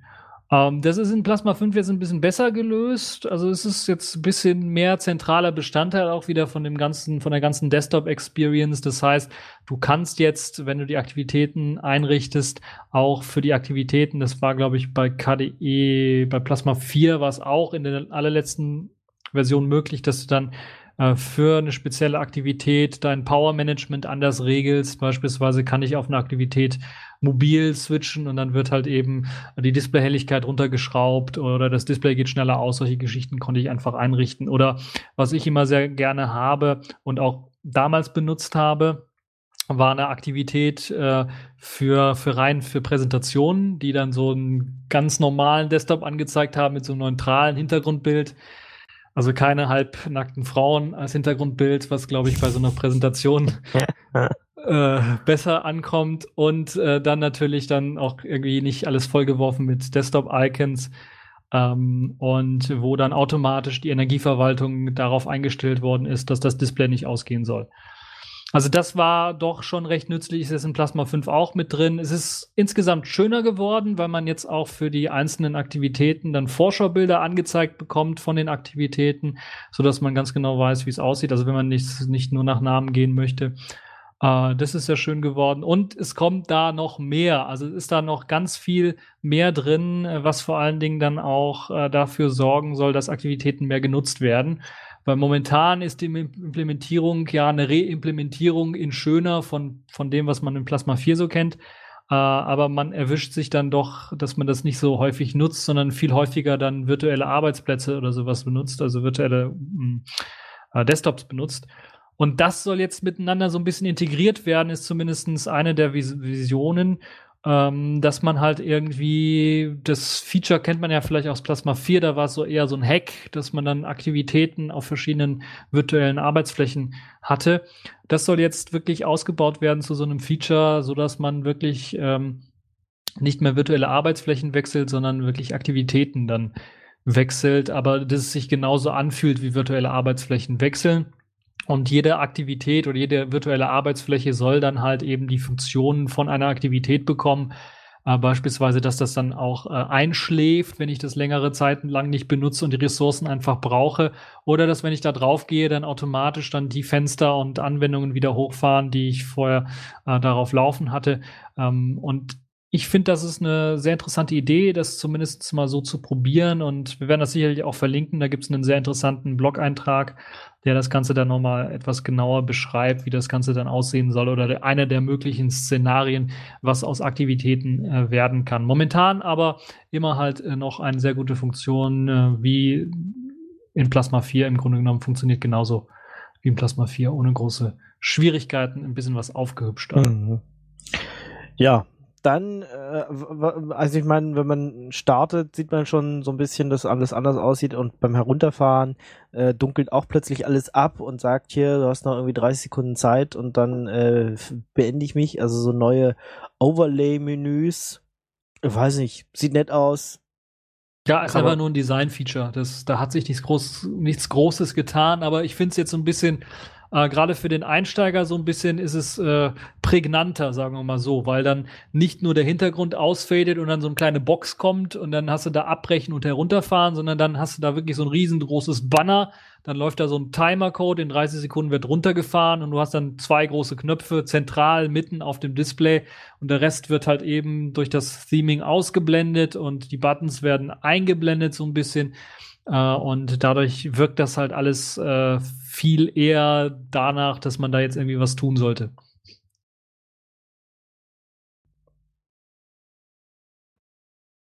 Ja. Ja, sehr schön ist, dass jetzt in Plasma 5.3 ist es zumindest mit eingeflossen, jetzt auch die Möglichkeit besteht, in den Systemeinstellungen direkt das Touchpad zu konfigurieren. Das, das war vorher so ein extra vorher extra. Da gab es ja. auch unterschiedliche Versionen. Das heißt, wenn, je nachdem, welche Distribution man da eingesetzt hat, hat die vielleicht eine andere Version benutzt und dann hatte man ein anderes äh, Touchpad-Konfigurationsgedönse und bei dem einen konnte man vielleicht das einstellen, bei dem anderen das, aber äh, man hat bei beiden äh, das nicht immer die identischen Features gehabt. Und das ist jetzt anders. Das soll jetzt in Plasma 5.3 soll das ähm, im Grunde genommen das, was man aus Plasma 4 her kennt, das die meisten Einstellungsmöglichkeiten hatte, soll jetzt in Plasma 5.3 mit integriert äh, werden, ist auch schon in der Beta drin und bietet dann halt sehr, sehr viele Einstellungsmöglichkeiten für sein Touchpad. Da kann man also alle, alles Mögliche konfigurieren, was passieren soll, wenn man mit drei, vier, fünf Fingern auf dem Touchpad rum, ähm, äh, rumdrückt, was da passieren soll oder zwei Finger scrollen, die ganzen Gesten, die man so kennt, die man da machen kann und äh, das Touchpad ausschalten, wenn man tippt oder solche Geschichten. Das lässt sich dort alles konfigurieren und es ist super, dass es jetzt zentraler Bestandteil ist von Plasma, so dass das dann auch in Zukunft weiterentwickelt wird für eben neue Touchpad-Generationen und dass man dann nicht irgendwie auf einen Drittanbieter-App angewiesen ist. Genau, also das ist äh, das, was ich mit am meisten verwendet habe, äh, einzustellen, dass äh, wenn wenn man tippt, dass halt das Touchpad dann ausgeschaltet wird. Äh, das ist, glaube ich, äh, eine wichtige Funktion, dass man nicht da immer hin und her rutscht. Ähm, ja, gut, wenn das auch kommt. Dann neues Software Center, was zumindest bei OpenSUSE nicht der Fall ist. Munon. Ähm, ja, Munon aber bei, ist bei allen anderen ist es jetzt so irgendwie das neue Update-Dings-Teil Such-App Store-mäßige, weiß ich nicht, wie nennt man das? Ja, Software Center würde ich es nennen. Ganz einfach. Also da, wo man seine Software kriegt. Äh, das mache ich Vorher auf der hat man es Paketmanager genannt. Jetzt ja. ist aber in aufgehübscht. Das ist quasi, ja, okay. Das ein, ist, ähm, ein schöner Pac-Man. Genau. ja. Muon ist äh, glaube ich, es kam aus, aus Kubuntu oder wurde dort vor allen Dingen maßgeblich entwickelt, hatte dann so ein apt-Backend, um halt eben auf Debian und, und Ubuntu laufen zu können und ist aber jetzt mittlerweile auch äh, weiterentwickelt worden und Muon hatte auch das ähm, Software Center, das, das nannte sich Discover und das war eines der schönsten Software Center, die ich so bisher gesehen habe, zumindest in der KDE-Welt weil es halt sehr hübsch, auch in QML geschrieben übrigens auch, äh, sehr hübsch eben Software angeboten hat mit großen Vorschaubildern, mit Reviews und Ratings. Und es sah halt nicht so altbacken aus wie das Ubuntu Software Center beispielsweise, was dann durch ellenlangen Liste dann äh, einem angeboten hat, verschiedene Software einer bestimmten Kategorie, sondern hier war es wirklich mit Vorschaubilder, mit Ratings. Und ähm, äh, das ist einfach ein besseres äh, Gefühl, wenn man da Software runterlädt. Und das wird jetzt weiterentwickelt und ist jetzt auch mit Bestandteil von ähm, Plasma geworden, beziehungsweise soll Bestandteil von Plasma werden. Eigentlich seit Plasma 5.2 mit dabei, aber wird wahrscheinlich wohl eher in den KDE Applications äh, drin sein, gehe ich von aus. Und das, was in Plasma mit eingebunden ist, ist eventuell dann die Möglichkeit, die verschiedenen Themes, äh, Icon-Themes, äh, Fensterdekorationen und so weiter und so fort einfach runterzuladen. Das war ja auch schon immer Bestandteil äh, Get New, ne, wie hieß es, K ja. Hot New Stuff. Ja. So hieß es, glaube ich. Get, und da hatte get man dann. Hot New Stuff. Ja, ja, oder Get so. Hot New Stuff, genau. Und das ist halt, ähm, das, da hatte Muon auch schon sowas und ich bin mir nicht ganz sicher, aber es könnte sein, dass Muon jetzt dafür verwendet wird, zumindest in Teilen dafür. Das Schöne ist, man hat sich jetzt, und das ist das Interessante, wie bei GNOME, weil GNOME hat ja auch sich sein eigenes Software Center ähm, einfach auserkoren und das basiert auf PackageGit, damit es möglichst auf allen Distros läuft. Man hat jetzt das gleiche gemacht bei Plasma und gesagt, okay, wir wollen das Schönste, was wir haben, ist Muon. Wir wollen das als unser zentrales Software Center weiterentwickeln und nehmen das quasi unter die KDE-Fittiche. Und das ist jetzt auch ausgestattet mit einem Package-Kit-Backend, so dass es auf fast allen, im Grunde genommen allen Distributionen im Grunde genommen eingesetzt werden kann. Ich glaube, nur Arch Linux hat da so ein bisschen ein paar Probleme mit Package-Kit. Ja, das haben sie gedroppt, aber, haben sie ganz gedroppt. Sie haben es jetzt rausgenommen. Ist, äh, du könntest dir Package-Kit höchstens selber bauen und dann ist es halt auch kaputt. Also es maintaint halt gerade keiner und deswegen ist es rausgeflogen. Es ist halt nur noch im Hour drin und alles, was auf Package-Kit setzt, äh, funktioniert nicht mehr. Es wird sicherlich bald wieder irgendwie kommen, weil äh, GNOME, Plasma und viele andere das jetzt benutzen, dann äh, macht es einfach Sinn, das damit reinzupacken. Das ist halt eben das universale Paketmanagement-Tool. Ja, muss ich halt einen Maintainer dafür finden. Sonst genau, ja, ansonsten halt keiner. Wird es bei Pacman bleiben. Genau. Ja, äh, auf jeden Fall, Muon äh, wird auf jeden Fall sehr groß. Das kann ich jetzt schon sagen, weil äh, ich weiß, dass die Version jetzt gerade auf äh, Kali Frameworks 5 portiert wird, auf die neuen QML-Geschichten. Und da arbeitet man natürlich sehr stark dran, das dann weiterzuentwickeln. Es gibt Backends jetzt auch für dieses ähm, AppStream-Projekt. Äh, also es war ja diese Zusammenfassung zwischen verschiedenen Distributionen, die ein Software Center machen wollen. Da hat man ja eigentlich relativ wenig von gehört, aber die haben im Hintergrund doch sehr stark schon daran gearbeitet und es gibt eine AppStream-Bibliothek, die halt eben die verschiedenen Ressourcen dann zusammenbindet. Ich glaube, es waren Screenshots und Beschreibungen von Programmen von äh, Debian oder sowas, die man benutzt hat und äh, paar andere Informationen von OpenSUSE und so weiter und so fort. Und das klatscht man alles zusammen, um halt eben das Beste in Sachen äh, Software Center dann äh, oder als Ressource für Software Center dann bereitzustellen. Und ähm, das kann halt eben Huron auch. Und das wird halt mit der KF5-Portierung dann äh, doch nochmal ein Deuten äh, besser sein als das, was man äh, mit Moon Discover jetzt auch schon auf ähm, Plasma 4 so sieht. Ja, also ich habe jetzt Moore noch gar nicht gesehen, also außer mal in der Kubuntu-Variante irgendwann mal. Wie gesagt, bei OpenSUSE ist es gar nicht dabei, ähm, weil die ja ihr eigenes Zeug machen. Ähm, das ja. kommt halt noch alles. Das kommt noch. Das Muss erst mal fertig werden. Dann wird es da auch aufschlagen. Meinst du? Schauen wir mal. Äh, dann Systray sieht anders aus. Ja, da gibt's halt ein neues, komplett neues Systray. Man hat im Grunde genommen alles Altes über Bord geworfen und man merkt das direkt schon, wenn man sich beispielsweise den Clipboard Manager Clipper anklickt und so weiter und so fort. Das öffnet jetzt nicht so ein ganz normales äh, Qt-Menü, sondern das öffnet jetzt so einen richtigen Plasma-Dialog, im Plasma gethemten Dialog das fällt einem auch wirklich auf, dass dann sehr viel dort geändert worden ist, auch an den Standard-Widgets, die in dem Tray eingebunden sind.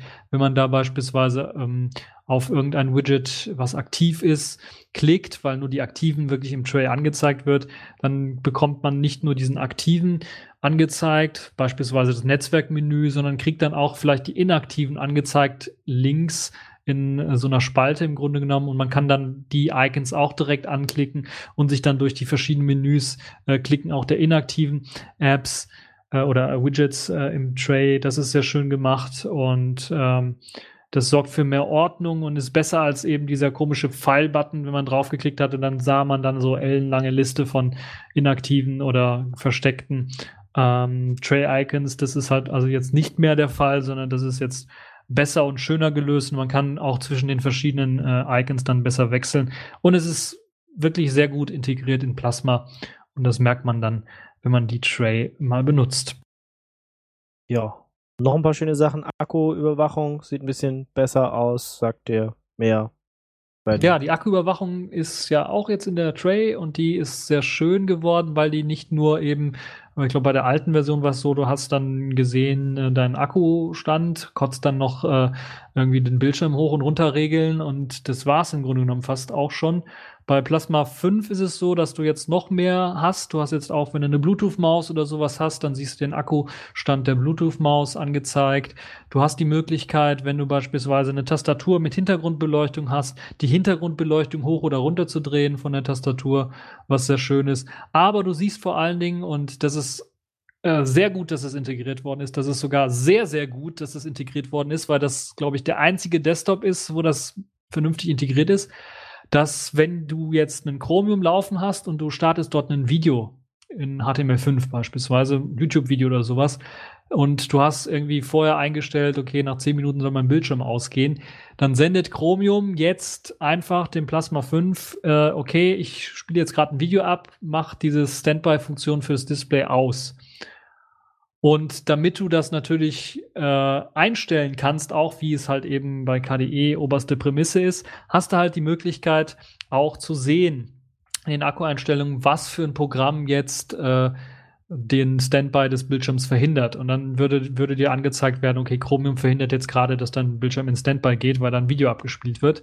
Und du hast dann auch die Möglichkeit, das Ganze zu konfigurieren, was sehr schön und fein ist. Das ist also wirklich eines der besten Features. Ich weiß, bei GNOME und bei Unity kann man sich, glaube ich, so ein Programm nachinstallieren. Wie hieß es? Kefine, glaube ich, hieß es mit C geschrieben, äh, was dann ähnliches macht. Aber das ist halt eben so ein Add-on für den Desktop und das ist nicht so richtig integriert in den Desktop.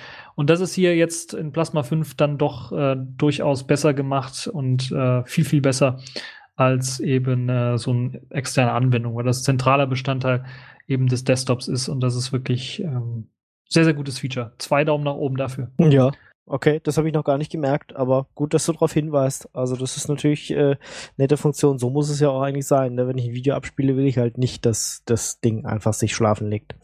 Genau. Weil da sitzt man halt davor und macht halt, tippt man halt nicht rum gerade. Sehr schön, sehr schön. Ja, Sachen, die man nicht so merkt, äh, fast alles ist in QML geschrieben. Sieht halt jetzt auch schöner aus, auf Qt 5 portiert, in QML geschrieben. Ähm, ja. Und ja, hier und da merkt man das eventuell, weil, äh, sagen wir mal so, die Übergänge, wenn man so durch ein Menü tippt oder sowas oder in den Systemeinstellungen von einem Reiter zum nächsten springt, die sind schon ein bisschen was verspielter. Das merkt man an der einen oder anderen Stelle und das ist halt ein Hinweis dafür, dass da einer QML eingesetzt hat, weil es in QML halt so einfach geht, mit zwei, drei Zahlen eine Animation zu machen, dass man das an allen Ecken und Enden dann doch äh, merkt bei Plasma, dass da viel mehr animiert ist. Ja. Gut, dann sind wir zumindest mal so durch die Neuerung durch. Hat doch länger gedauert, als ich äh, das gedacht hätte, dass wir tatsächlich so lange über die Neuerung reden. Ähm, das sind dann, dann nur die offensichtlichen Neuerungen. Ich will ja nicht darüber reden, was es da im, Hin im Hintergrund noch alles gibt. Also ich kann da nur sagen, neues Plasma SDK und Plasma Theme Exporter für die Leute, die vielleicht so ein Plasma Theme machen wollen. Oder was da alles äh, an Entwicklung noch äh, reingesteckt wird für die Leute, die jetzt Anwendungen entwickeln wollen. KF5 5 haben wir noch gar nicht besprochen, sondern nur, wir sind ja rein äh, bei der Oberfläche Plasma 5 quasi geblieben und ein paar Anwendungen. Genau. Ja, also man, man merkt auch dadurch, dass, dass sie es jetzt so aufgeteilt haben und nicht ähm, gleich äh, alle Distributionen, hey, hey, hurra, KDE 5, was, wie wir natürlich wissen, nicht KDE 5 heißt, aber trotzdem, sei es drum, ich sag nochmal KDE 5, äh, plötzlich auf KDE 5 umgestiegen sind. Sie haben so ein bisschen das äh, vermieden, was halt äh, beim Umstieg auf KDE 4 passiert ist, nämlich, dass da viele Leute auf die neue Version aufgesprungen sind, obwohl sie ähm, noch nicht fertig war ja, hier jetzt gerade auch, dass die KDE Applications ähm, ja noch größtenteils einfach äh, zwar zwar neu äh, oder ne weiterentwickelt werden, aber halt immer noch eigentlich KDE 4 Applikationen sind.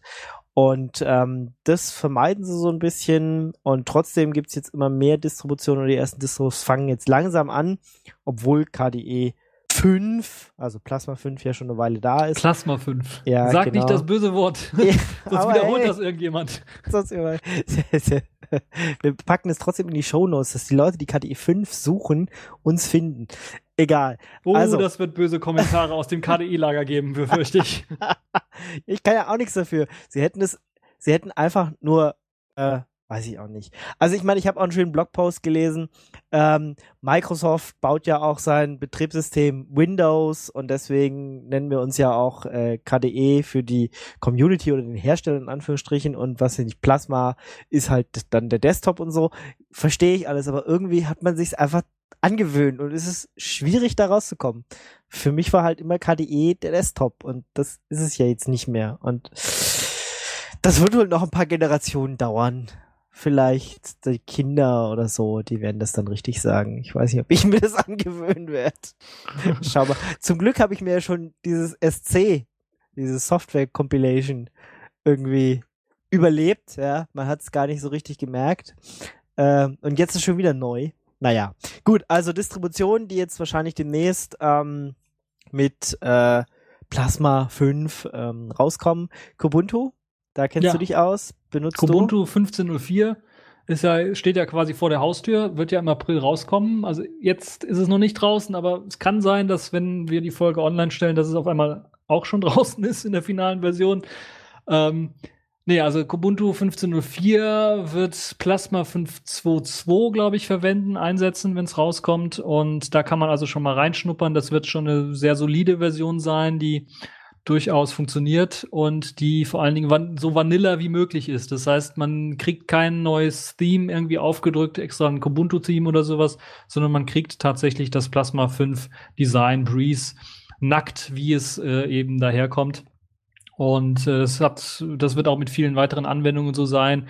Äh, und Ubuntu hat sehr viel optimiert, weil äh, Plasma 5 das ein oder andere Mal natürlich, je nachdem, was man für eine Qt-Version oder für eine äh, KDE Frameworks-Version einsetzt, dann hier und da Problemchen macht, auch in der Darstellung auf verschiedenen Grafikkarten.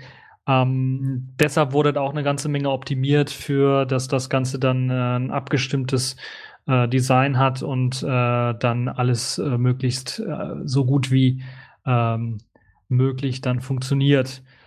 Ja, ähm, OpenSUSE wird wahrscheinlich beim nächsten Release dann auf Plasma 5 setzen. Das wird noch ein bisschen dauern, glaube ich, Ende des Jahres erst. Dann wird man schon bei Plasma 5.5 oder 5.6 oder sowas sein. Dann wird das sowieso eh schon stabil sein. Ja, zur Arch Linux kannst du ja was sagen. Du hast es ja bei dir auf Arch ausprobiert. Ja, ich kann auch noch was zu OpenSUSE sagen. Also bei OpenSUSE hast du auch in der 13.2 äh, die Möglichkeit, KDE 5 mitzuinstallieren. Ähm, also du hast die Auswahl schon, ob du KDE 4 oder KDE 5 nehmen, also ja, Plasma 5, sorry, nehmen möchtest. Ähm, dann tut natürlich äh, die KDE 4 S die KDE SC4 mhm, nicht mehr richtig, weil da gibt's ja Konflikte zwischen. Also man muss sich entscheiden und ähm, in der ersten Variante war das ein äh, 5.1 natürlich noch, Plasma 5.1 und da hat eine Menge nicht funktioniert. Ja, das war das, was ich vorhin auch gesagt habe. Kai Screen, äh, Holly Waldfee war halt nicht da. Und äh, dann kann man sich natürlich das äh, Repository freischalten, wo die neuen äh, Varianten dann reinkommen und da ist halt Plasma 5.2 auch drin. Tumbleweed sogar- im Grunde. Die Ja, Tumbleweed- Release. Tumbleweed gibt's ja auch gar nicht mhm. mehr. Ähm, Äh, das ist doch. ja jetzt alles mit, nee, das ist Tumbleweed und Factory sind eins geworden. Ja, aber es heißt dann immer noch Tumbleweed. ähm, und ja, aber trotzdem für die 13.2 gibt es, äh, gibt es ein extra Repro, wo äh, das aktuelle KDE Plasma 5 Release drin ist. Und es gibt nochmal extra ein Repro, wo der aktuelle Git-Stand auch drin ist. Der wird irgendwie nachts einmal gebaut. Also wer ganz heiß drauf ist auf Sachen, die vielleicht eventuell nicht funktionieren, aber dafür living on the edge, ähm, kann sich auch immer den aktuellsten Snapshot äh, installieren auf OpenSUSE. Da hast du was Ähm. Gutes erwähnt, weil Kubuntu hatte sowas auch. Die haben sogar, ich glaube sogar Weekly äh, ISOs, wenn nicht sogar Daily ISOs. Das Ganze nennt sich KCI, Kubuntu Continuous Integration. Und da haben sie halt auch eben die Git-Snapshots von Plasma 5 und dann kann, man kann sich dann auch die äh, ISOs runterladen, die da täglich, glaube ich, gebaut werden. Oder ist, glaube ich, unterschieden nach täglichen gebauten Versionen und weekly gebauten. Die Weekly haben so äh, meist den Eindruck bei mir hinterlassen, dass die stabiler sind als die ähm, äh, Daily Builds. Aber muss man, kann man auf jeden Fall auch testen, werden wir auch verlinken. Genau wenn ihr nicht bis dahin eh die 1504 einsetzt und es eh völlig egal ist. Äh, und die total, total stabil ist. Gut, Arch Linux ähm, kann man einfach mit Pacman äh, Plasma installieren und dann ähm, merkt man, oh, auch hier habe ich Konflikte mit meinem alten Desktop, ähm, wenn ich vorher KDE eingesetzt habe. Äh, die Sachen sollte man dann halt runterschmeißen, die KDE 4 Workspaces. Und dann kann man Plasma 5 draufhauen und ähm, ja, merkt dementsprechend auch, dass man ups ein SDDM braucht und was, dass man den konfigurieren muss und dass der plötzlich auf TTY äh, 1 läuft und äh, alles ein bisschen neu ist. Und ich hatte unter Archlinks doch ein paar mehr Probleme und deswegen ist es immer noch nicht, äh, habe ich das nur aus so einem Laptop, den ich gerade nicht verwende und mein Hauptrechner ähm, ist tatsächlich immer noch ein KDE SC 4 Punkt, wo waren wir? 12, 11, 13, ach, egal. Also die letzte KDE 4er Version quasi. Die lief halt gut genug und die läuft immer noch gut genug. Also ich habe tatsächlich noch nicht mein, mein Standardsystem auf ähm, meinem äh, Hauptrechner mit Arch Linux von ja auf Plasma 5 umgestellt. Deswegen ähm, kann ich da jetzt noch nicht zu viel, so viel zu sagen. Es geht, man kann es einfach mit Pac-Man installieren und ähm, ja, ich hatte halt gerade bei SDDM äh, am Anfang mal ein paar Probleme und dann gar bei der ersten Version hat es ja auch noch die Probleme mit mit den Trays, äh, dass die alten ja gar nicht angezeigt wurden, ja, also dass fremde äh, Sys-Trays überhaupt gar nicht angezeigt wurden. Können wir vielleicht auch noch mal kurz ein paar Worte zu sagen. Ähm, das ist jetzt irgendwie ja besser geworden, aber äh, so die, ja, weiß ich nicht, was man, was benutzt man, vielleicht Skype oder irgendwas oder pff, bestimmte Programme hatte, hattest du halt plötzlich nicht mehr im Systray, sie konnten, die haben halt gar nichts mehr angezeigt, weil sie da einiges geändert haben im Plasma. Vielleicht kannst du da noch kurz zu sagen, ja, die was haben da den, passiert ist. Äh, alten X-Embed Code, der für die Trace verwendet worden ist, ein furchtbarer Code. Den will keiner eigentlich im Grunde genommen benutzen, sondern die haben die verschiedenen Desktops einfach nur benutzt, weil er halt da war. Äh, sehr, sehr furchtbarer Code, äh, den hat man jetzt rausgeworfen. Da hat man, da gibt's auch einen äh, Blog-Eintrag von Martin Kreslin, den ähm, Hauptentwickler von Kwin, der dann ganze das Ganze nochmal erklärt. Für ist schon was älter, der Blog-Eintrag von letztem Jahr, der das Ganze nochmal erklärt, warum man eben in diesem Systray ähm, bei Plasma 5, äh, hier damals noch Plasma Next genannt, warum man diesen äh, XMBet-Code rausgeworfen hat. Man setzt jetzt auf den äh, neueren Code, den man auch kennt von beispielsweise Unity, aber auch von, der auch bei GNOME eingesetzt wird. Äh, und für die, eigentlich im Grunde genommen für alle modernen Anwendungen, die äh, immer noch XMBet setzen, die haben es nicht verdient, modern äh, genannt zu werden, sondern die müssten halt eben auf, einen, auf die neue Technologie dann setzen für die Tray-Icons. Das ist für Qt-Anwendungen kein Problem. Da gibt's die sogenannte SNI-Bibliothek für Qt, die ermöglicht es beispielsweise den ganz normalen Qt-Anwendungen wie Skype, äh, Radio Tray und anderen Tray-Anwendungen, dass sie halt in der Tray weiter funktionieren und laufen. Äh, man muss halt nur darauf achten, wenn man das selber nachinstallieren möchte und gerade auf einer Distro ist, die das nicht standardmäßig ausliefert, wie Kubuntu, äh, Netrunner oder OpenSUSE, dann sollte man tunlichst darauf achten, dass wenn man eine 32-Bit-Version von Skype installiert, dann braucht man auch eine SNI Qt äh, aus der 32-Bit-Version, also für die Leute, äh, die 64-Bit standardmäßig einsetzen. Ja, das ist im Grunde genommen alles. Ansonsten äh, sollte das in Zukunft keinerlei Probleme machen, weil die meisten Anwendungen tatsächlich dieses alte XMBet wirklich gekickt haben auch und das nicht mehr benutzen, weil das einfach zu eingeschränkt ist. Und mittlerweile haben ja auch fast alle diesen äh, Unity äh, Support eingebaut. weil es halt eben äh, dank Ubuntu einer der größten Distros ist und deshalb wollen die ganzen App-Anwender natürlich, dass das da auch ordentlich funktioniert. Und dann sollte es kein Problem sein, dass das dann auch unter Plasma 5 läuft. Hm. Ich hatte trotzdem noch ein paar andere Probleme. Es kann sein, dass es noch bei äh, Plasma 5.1 war, ähm, dass der teilweise gesagt hat, äh, ich kann kein Sys-Tray machen, äh, tschüss. Also, dass eine Applikation einfach gestartet ist und sein Systray schon haben wollte, bevor der komplette Plasma Desktop mit allem geladen war und überhaupt gesagt hätte, äh, hier gäbe es die Möglichkeit. Nämlich, nachdem man die Applikation dann nochmal per Hand gestartet hat, ging es dann nämlich plötzlich. Bloß beim ersten Mal hat sie gesagt, nö, finde ich nicht, kann ich nicht, tschüss. Auch ein komischer Bug. Aber ich weiß jetzt nicht mehr, ob der bei 5.2 immer noch vorhanden ist. Ich glaube, ich habe es jetzt nicht nochmal gesehen. Aber trotzdem, Trace war so eine Sache, so eine, auch so eine Stolperstelle gerade am Anfang. Naja. Gut, hätten wir Kubuntu, OpenSUSE, Arch Linux. Ich habe nochmal KOS ausprobiert. Also, ähm, ja, es klingt, klingt komisch, Chaos. Äh, also K wie Konrad und dann A, O, S, na, nicht das äh, Also komplette, Chaos. Ja, genau, nicht das, nicht das Chaos, sondern das andere Chaos.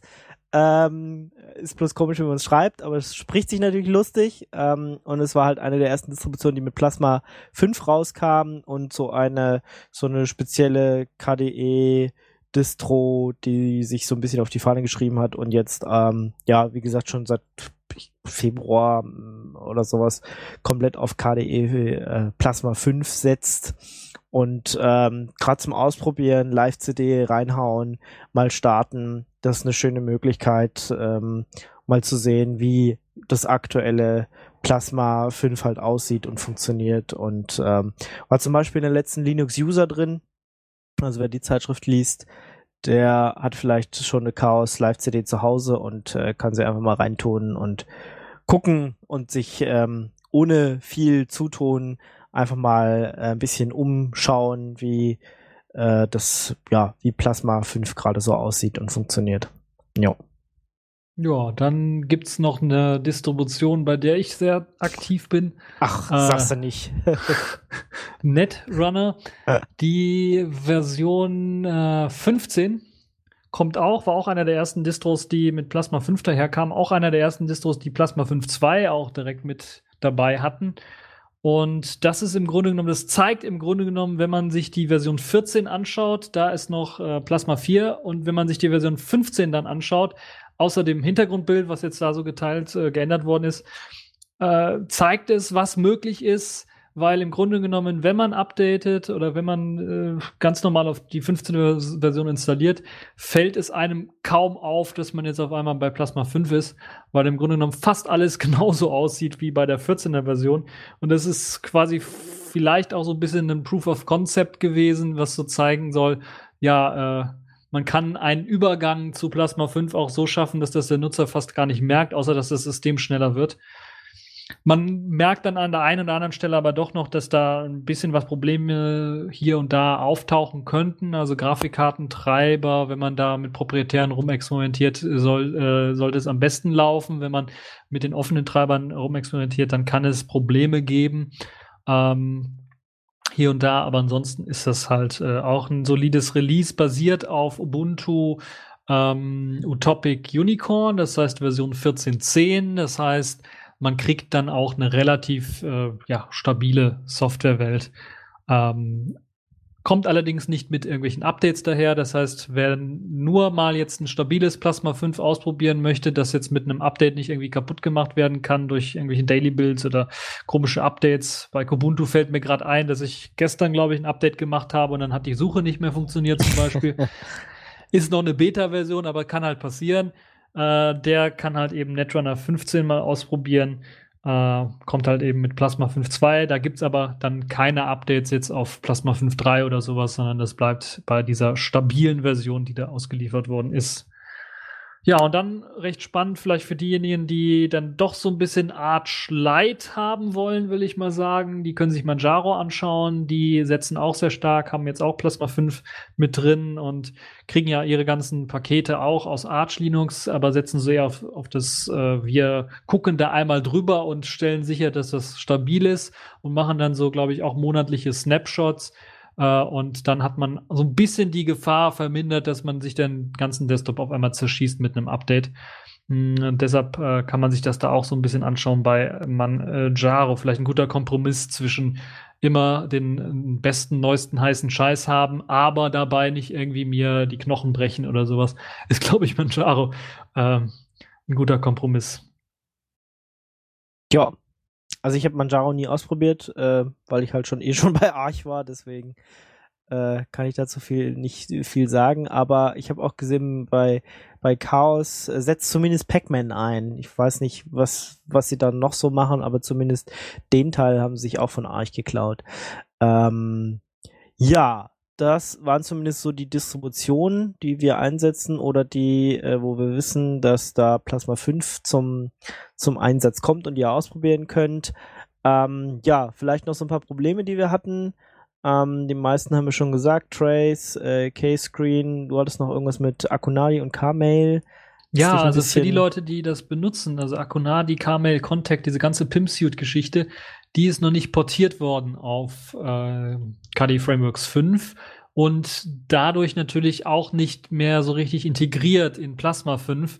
Das heißt, wer das vielleicht gewohnt war, in Contact dann einfach im Kalender äh, dann seine Einträge zu machen und dann nicht Contact offen zu haben, sondern ganz einfach in äh, seinem Panel auf die Uhr zu klicken und den Kalender dann zu sehen und dann zu sehen, okay, das sind meine nächsten Termine oder sowas.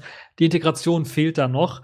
Das heißt, da muss man noch ein bisschen was warten, bis das äh, mit integriert wird, bis eben äh, Akunadi K-Mail Contact äh, das Ganze auch portiert worden ist, mit Plasma 5 verzahnt worden ist und äh, KDE Frameworks 5 einsetzt, dann wird das dann auch funktionieren. Das wird noch ein bisschen dauern. Das heißt, für die Leute, die sowas einsetzen wollen, die müssen darauf noch verzichten und warten.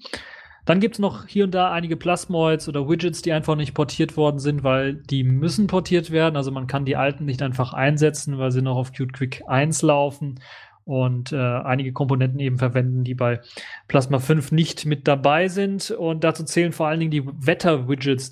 Das sind so die Widgets, die mir als erstes eingefallen sind, aber sicherlich noch viele andere kleine Widgets, die man bei kdelux.org oder kdeapps.org einfach runterladen konnte. Äh, die fehlen einfach noch, die sind einfach noch nicht portiert worden für Plasma 5.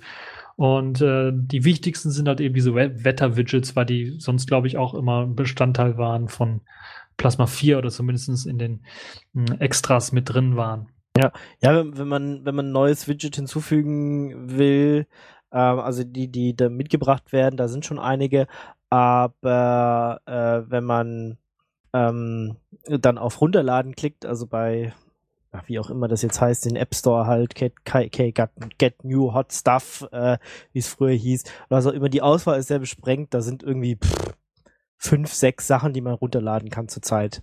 Da merkt man, dass einfach noch äh, sehr, sehr viel nicht angepasst ist. Und bei mir, das war halt auch eine Stelle, wo zumindest mein äh, Plasma immer wieder abgestürzt ist. Wenn ich gesagt habe, ich will neue Widgets adden, ist mir also selbst 5.2 mehrfach einfach kurz abgekachelt ohne dass ich jetzt debuggt hätte, was da los war, ähm, weil es jetzt noch ein, zwei Stunden vor der Sendung war, dass ich äh, das tatsächlich mehrfach äh, gemacht habe, äh, nochmal ein paar Sachen hinzugefügt und gesehen habe, äh, was ist jetzt schon wieder los? Also ja, auch 5.2, selbst wenn es für den täglichen Einsatz schon brauchbar ist, ähm, hat doch noch ein paar Probleme. Also gerade ähm, auch, ja, ich benutze auch, ähm, wenn ich auf den Kalender klicke, will ich auch meine ganzen äh, Termine sehen. Äh, auch das ist äh, zurzeit quasi noch ein No-Go, warum ich noch, noch nicht gewechselt bin.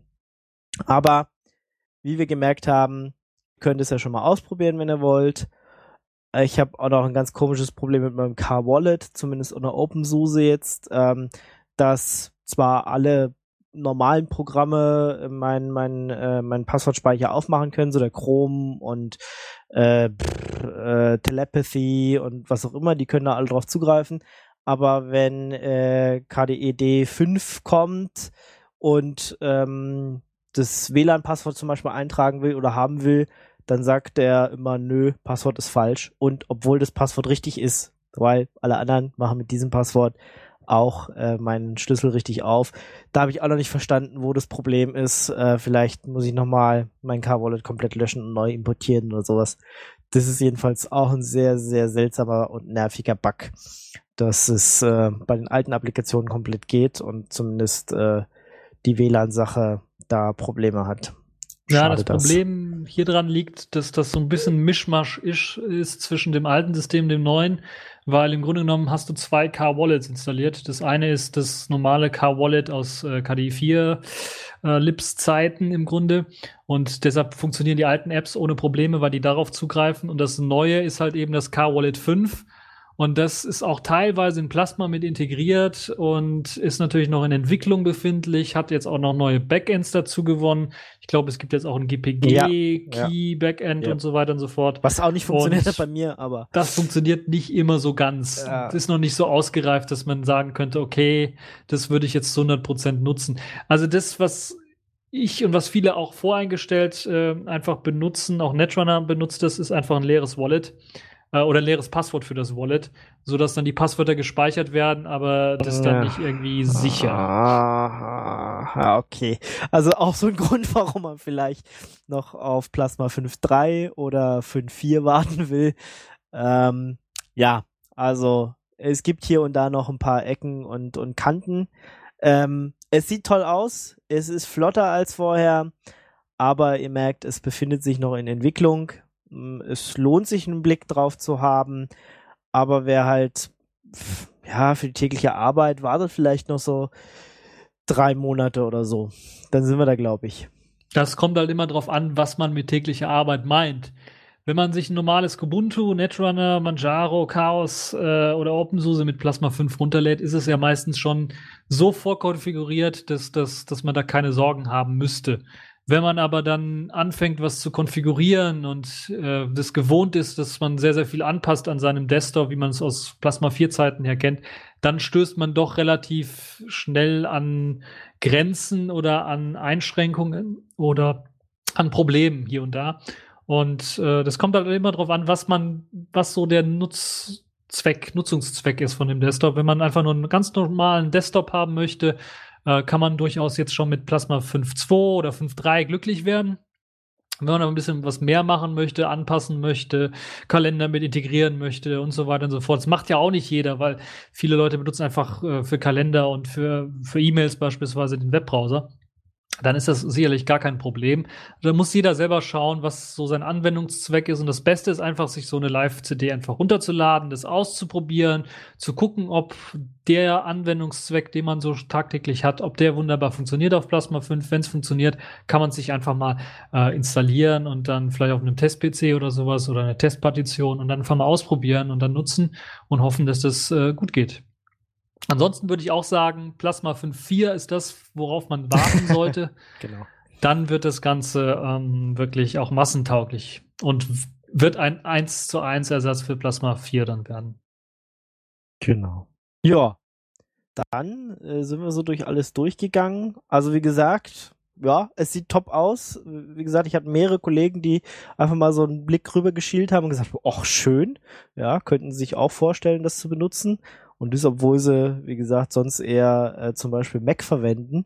Und äh, das zeigt ja auch, dass ähm, ja, dass da der richtige Nerv getroffen wurde vom Design her. Und ähm, ja, wenn jetzt noch diese kleinen Ecken und Kanten dann ähm, wegkommen und man nicht äh, ab und zu so ein Absturzwindow sieht, dann äh, sind wir, glaube ich, da, wo wir hinwollen. Ja, dann vielen Dank, Leszek. Ja, kein Problem. Und äh, wir hören uns sicher nochmal bei einem anderen Beitrag. Und äh, ja, wenn nicht, ihr hört jetzt bestimmt erstmal eine Runde Musik. Welche sucht dann Patrick aus? Ciao, ciao. Ciao.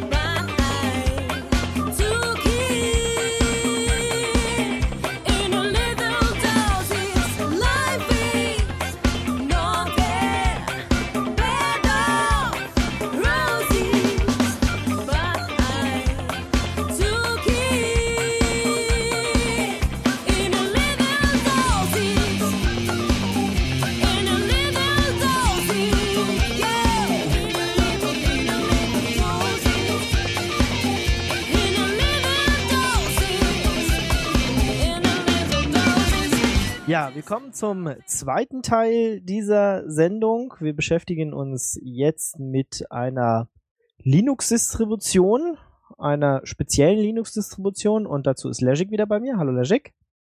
Hi. Genau, die Distribution nennt sich Triskel und zwar Triskel GNU Linux. Ja, äh, wenn, wenn sich was GNU Linux nennt, dann ist äh, schon mal ein Hinweis darauf, dass es jemand ganz, ganz genau nimmt und sich auch nicht mit Stallman verscherzen will, eindeutig. Ja, die Distro ist ja quasi Stallman approved. Der Die nutzt ist- die ja auch. Ach so, das ist die Stallman-Distribution. Oh, genau. mein Gott. Deshalb jetzt- auch das GNU Linux richtig angebracht da. Ach, aha. Na dann, dann müssen wir unbedingt äh, das verwenden. Ähm, genau, also Triskel ist eine GNU Linux-Distribution, also eine Linux-Distribution, die absolut frei ist. Ja? Frei, freier am freisten. Äh, vielleicht kannst du auch nochmal aufklären, was das im Einzelnen dann heißen soll. Weil sind die anderen dann nicht frei oder was? Wo ist, Ja, das, wo das, die das fängt schon, das ist ja natürlich die Stallmansche Freiheit, könnte man sie nennen, oder auch die GNU-Freiheit. Also natürlich entspricht es dieser Freiheit äh, der GPL oder der ähm, freien Software-Definition. Und das haben wir ja schon öfters hier besprochen, was alles dazu zählt. Und ähm, ich will das jetzt nicht alles wiederholen, aber die Freiheit beginnt, und das ist das Interessante bei der Triskel-Distro, schon am Kernel. Äh, denn ich habe eigentlich nicht so ganz gewusst, dass im Kernel so viele unfreie Komponenten drin stecken. Allerdings haben das wohl die Triskel-Macher gedacht und haben den Kernel quasi geforkt, in Anführungszeichen. die haben also quasi den ganz normalen Linux-Kernel genommen und haben alles, was so an Binärblobs dort drin steckt, was irgendwie für Grafikkarten oder für WLAN-Chips genutzt werden könnte, einfach rausgeworfen und nennen diesen Kernel dann einfach Libre-Kernel, weil er eben befreit worden ist. Also ein freier Linux-Kernel, ein freierer Linux-Kernel. Das ist so die erste Komponente. Und der Rest im Grunde genommen ist eigentlich das, was wir von der normalen Linux-Distribution auch so kennen. Also ein ganz normaler Desktop, der basiert jetzt bei der normalen Version auf äh, GNOME, auf GNOME 3 in dem Fall. Äh, es gibt dann noch andere Versionen, da kommen wir vielleicht gleich noch mal zu. Aber ansonsten hat man im Grunde fast alles so wie bei einer normalen Linux-Distribution, bis halt eben auf die Einschränkung, dass da keine unfreien Komponenten ausgeliefert werden. Das heißt, man findet da auch keinen Firefox beispielsweise, weil Firefox unter anderem ja diesen neuen H264-Decoder ausliefert, der nicht als äh, Open Source oder als freie Software zur Verfügung steht oder weil es ein Copyright gibt auf das Logo. Deshalb wird da ein anderer Browser verwendet. Ein Fork quasi vom Firefox nennt sich Browser. Da war man sehr kreativ bei der Namensgebung. Ah, Aber im. Grunde genommen steckt da äh, Firefox-Technologie oder Mozilla-Technologie dahinter. Das sind so die gröbsten Unterschiede. Natürlich äh, wird der ein oder andere Kenner direkt sehen, okay, da fehlt jetzt irgendwie so ein ähm, äh, Hardware-Treiber, Konfigurationscenter, das mir automatisch die proprietären Treiber von Nvidia oder ATI runterlädt.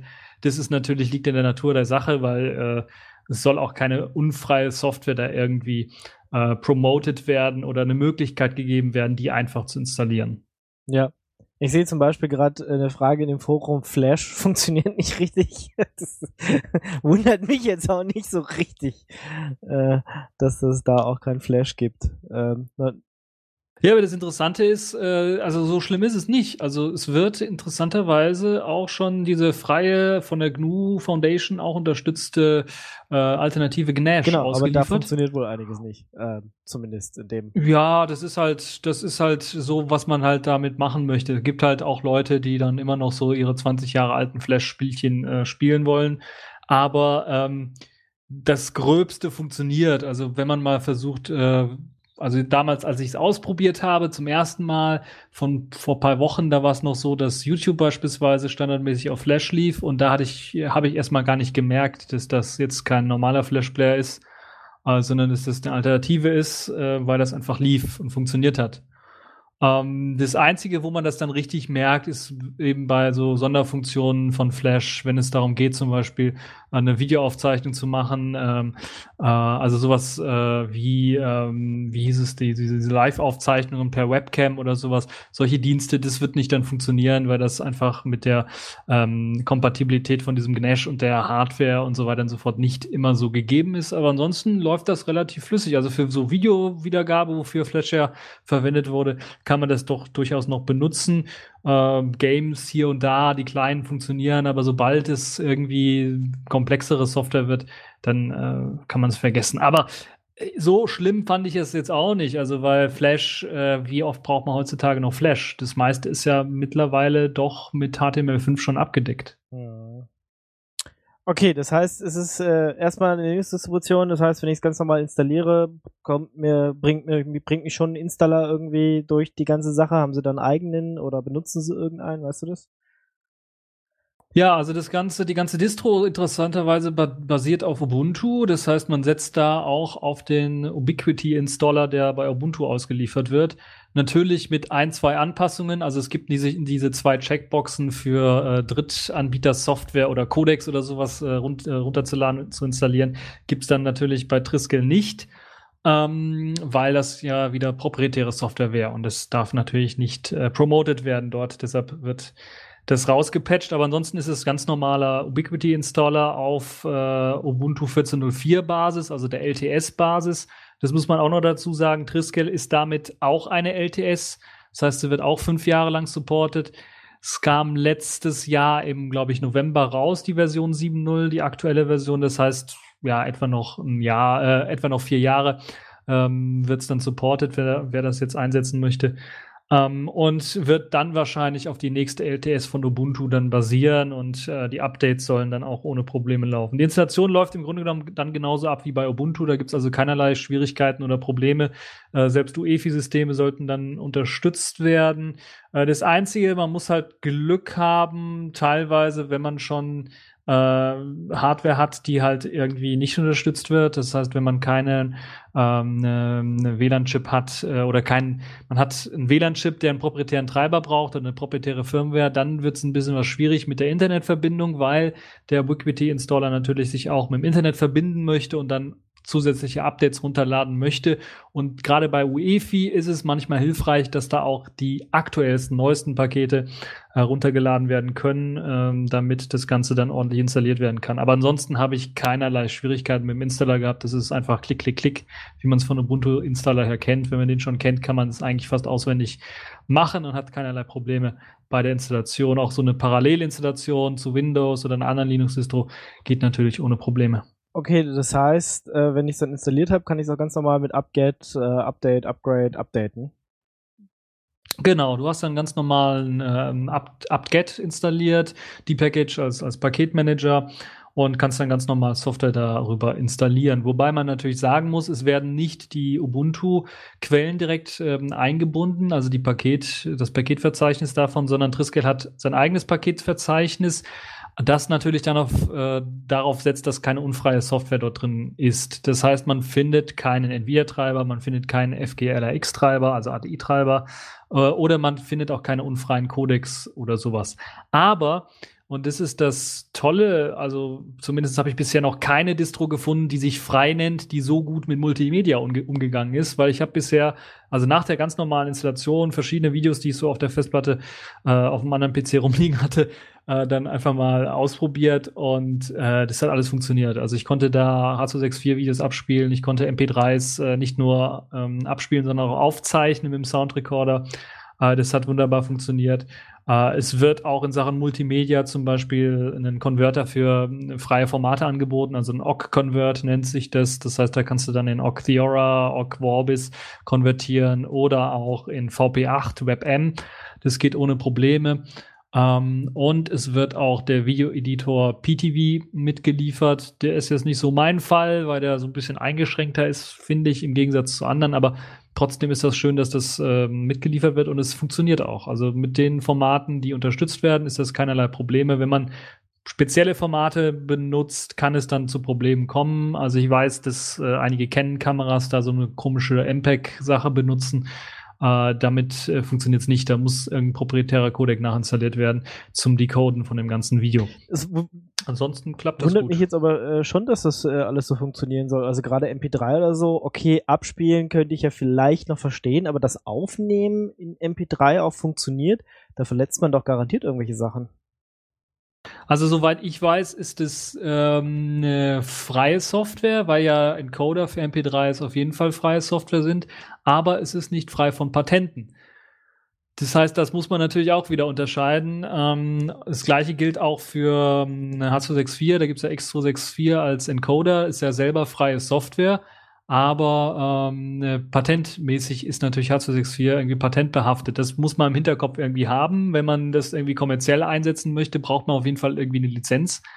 Äh, daran muss man denken, aber äh, prinzipiell spricht nichts dagegen, das einzusetzen, weil die Software, die dort mitgeliefert wird, ist auf jeden Fall freie Software. Na gut, äh, das heißt, ich dürfte die Distribution dann in meinem Land vielleicht gar nicht einsetzen oder zumindest den Teil nicht benutzen, der MP3s äh, erstellt.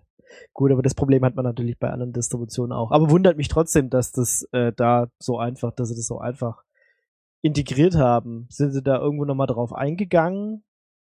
Dass das Also ich habe das auch Probleme- nirgendwo gelesen oder sowas, dass es Probleme macht. Die haben, die geben das auch nicht so als Feature her, dass die das alles unterstützen, sondern es hat einfach funktioniert.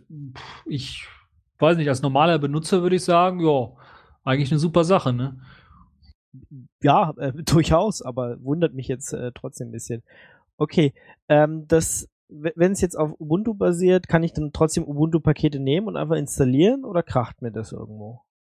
Also man kann, ich habe einige PPAs aus Ubuntu ähm, dann doch äh, mit eingebunden, um zum Beispiel spezielle Software da irgendwie zu bekommen, Simple Screen Recorder oder sowas, ähm, wo man PPA eventuell braucht. Das hat ohne Probleme funktioniert.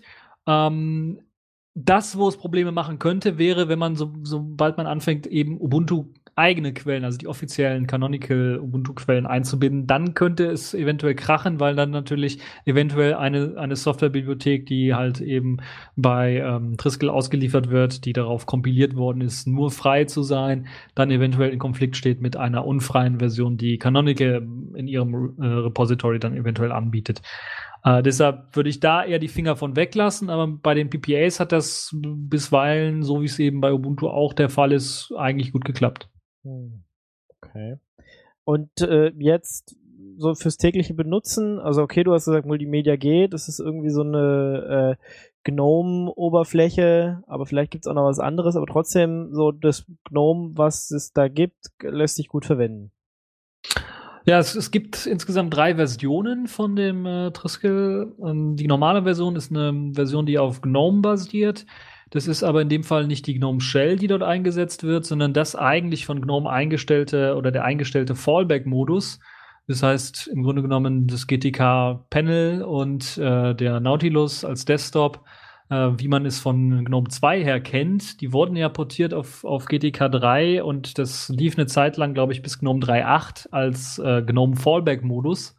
Äh, danach hat man sich gedacht, wir benutzen einfach nur noch die Shell. Und äh, die haben im Grunde genommen diesen GNOME Fallback-Modus äh, genommen, um halt eben eine klassische User Experience zu schaffen mit einem Task, äh, mit der Taskleiste, mit dem Panel unten, äh, einem Menü und Desktop-Icons ganz normal auf einem schönen Hintergrundbild.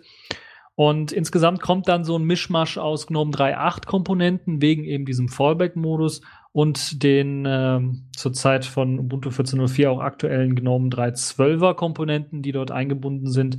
Äh, daher, aber es wird keine GNOME Shell verwendet, sondern halt eben dieser Fallback-Modus. Das macht auch keine großen Probleme. Es äh, klappt erstaunlich gut und ist flott und schnell und äh, gibt also dadurch, dass es eben so, so ein klassisch, klassisch, klassisches Menü hat, ist es eigentlich gut geeignet für alle Leute, die zum Beispiel jetzt äh, XFCE oder Mate eher einsetzen wollten. Äh, oder halt eben das gute alte GNOME 2 äh, einsetzen oder einsetzen wollen. Und ja, das ist die normale Version, die ist ein bisschen was größer, 1,5 Gigabyte hat das äh, ISO ungefähr, kommt dann aber auch mit sehr viel ähm, vorinstallierten Sprachpaketen daher. Das ist also schön, dass man das nicht extra immer runterladen muss, das ist gut.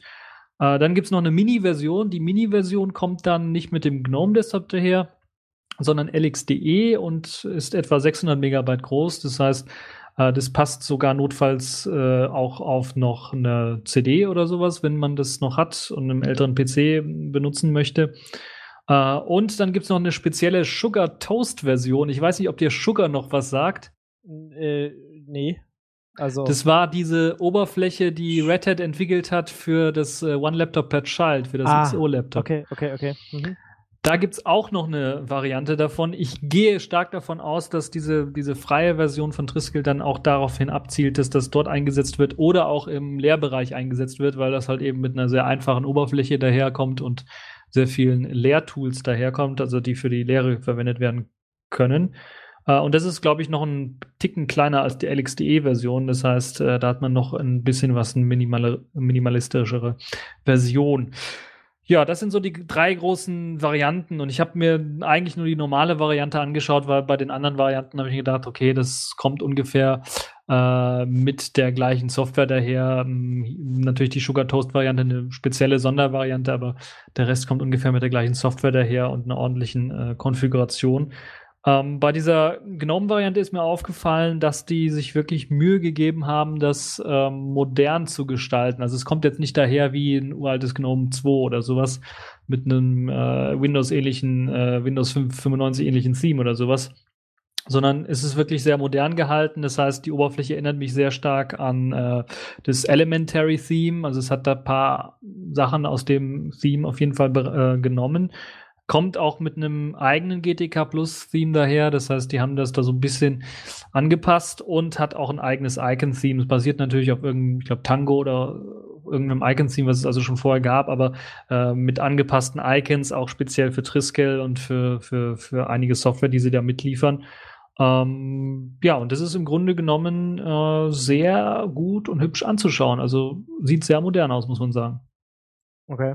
Jetzt bin ich gerade mal durch die FAQ gegangen äh, und sehe, dass äh, Triskel kommt ähm, ähm, aus Galizien, also äh, aus Spanien. Und ähm, ja, konnte am Anfang äh, nur Spanisch und Englisch. Äh, Wie geht's denn jetzt da so weiter? Oder äh, ähm, ja, die, der Installer läuft aber auch in Deutsch und danach kann ich wahrscheinlich auch hoffentlich Deutsch auswählen, oder? Genau, also da sind sehr, sehr viele Sprachpakete vorinstalliert, da gibt es keine Probleme mit der Lokalisierung. Äh, bei der LXD-Variante, glaube ich, ist, äh, damit es eben auf 600 Megabyte irgendwie kommt, sind, glaube ich, nur Englisch und Spanisch als Sprachen, Sprachpakete vorinstalliert. Man kann natürlich die anderen Sprachpakete nachinstallieren, aber die sind auf der ISO selber nicht drauf. Bei der ganz normalen Version sind die äh, Standardsprachpakete drauf. Das heißt, man kriegt eventuell nicht hier die große Hilfe ähm, lokalisiert von LibreOffice drauf oder von GIMP drauf. Die muss man sich eventuell nachinstallieren.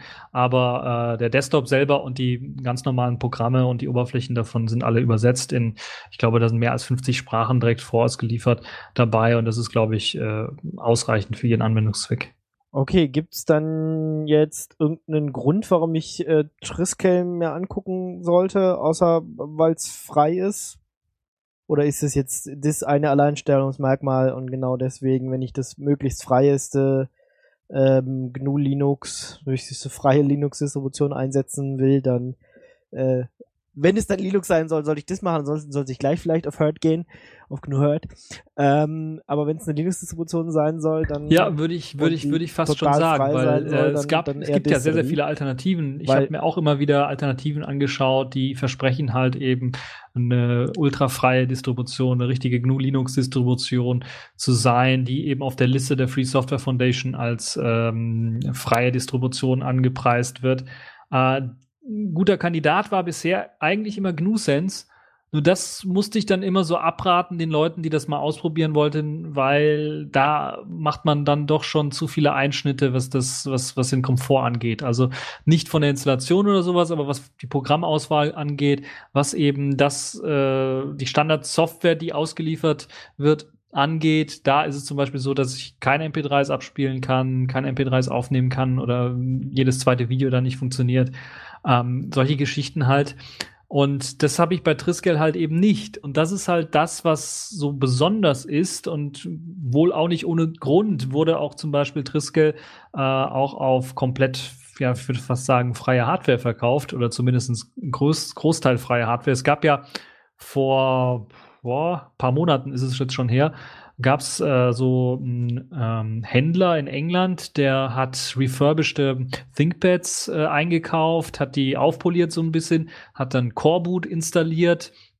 Das ist eine Alternative zu EFI oder BIOS und äh, hat das Ganze dann mit äh, Triskel ausgeliefert, hat sichergestellt, dass da natürlich eine WLAN-Karte ist, die Triskel auch unterstützt, also die komplett frei ist und hat dann so eben so ein, ja, ein Laptop angeboten, der Grunde genommen äh, Richard Stallman approved ist, weil Richard Stallman hat sich den gekauft. genau. Ein, ein Stallman-Laptop. Ja. Der einzige Laptop, den Stallman dann verwenden kann weil der ist wirklich ähm, maximal frei. Also noch freier wäre es dann nur, wenn man wirklich die Hardware noch selber bauen könnte und äh, alle äh, Hardware-Designs auch ähm, vorliegen genau. hat, aber bis dahin sind wir leider noch äh, lange nicht. leider, leider. Ja, das, das stimmt, ja. Dafür ist China naja, aber ansonsten, was kann man noch über Triskel sagen? Also von der Softwareauswahl ist es im Grunde genommen das gleiche, was man so von der stinknormalen Distro erwartet. LibreOffice kommt zum Beispiel als Office-Paket daher. Wenn man schon erwähnt, diesen Firefox Clone A Browser. Äh, den gibt's dort auch in der aktuellsten Version, auch immer, wird auch immer aktualisiert, Sicherheitsaktualisierungen sind dabei, HTML5-Support ist da kein Problem. Das heißt, äh, Flash äh, äh, kann man zwar auch benutzen mit, mit Gnash, aber äh, ich habe zum Beispiel YouTube auf HTML5 umgeschaltet. Mittlerweile ist es, glaube ich, sogar Standard. Ja, dann ist, äh, funktioniert das ohne Probleme. Also für die Leute, die Multimedia machen wollen, kein Problem.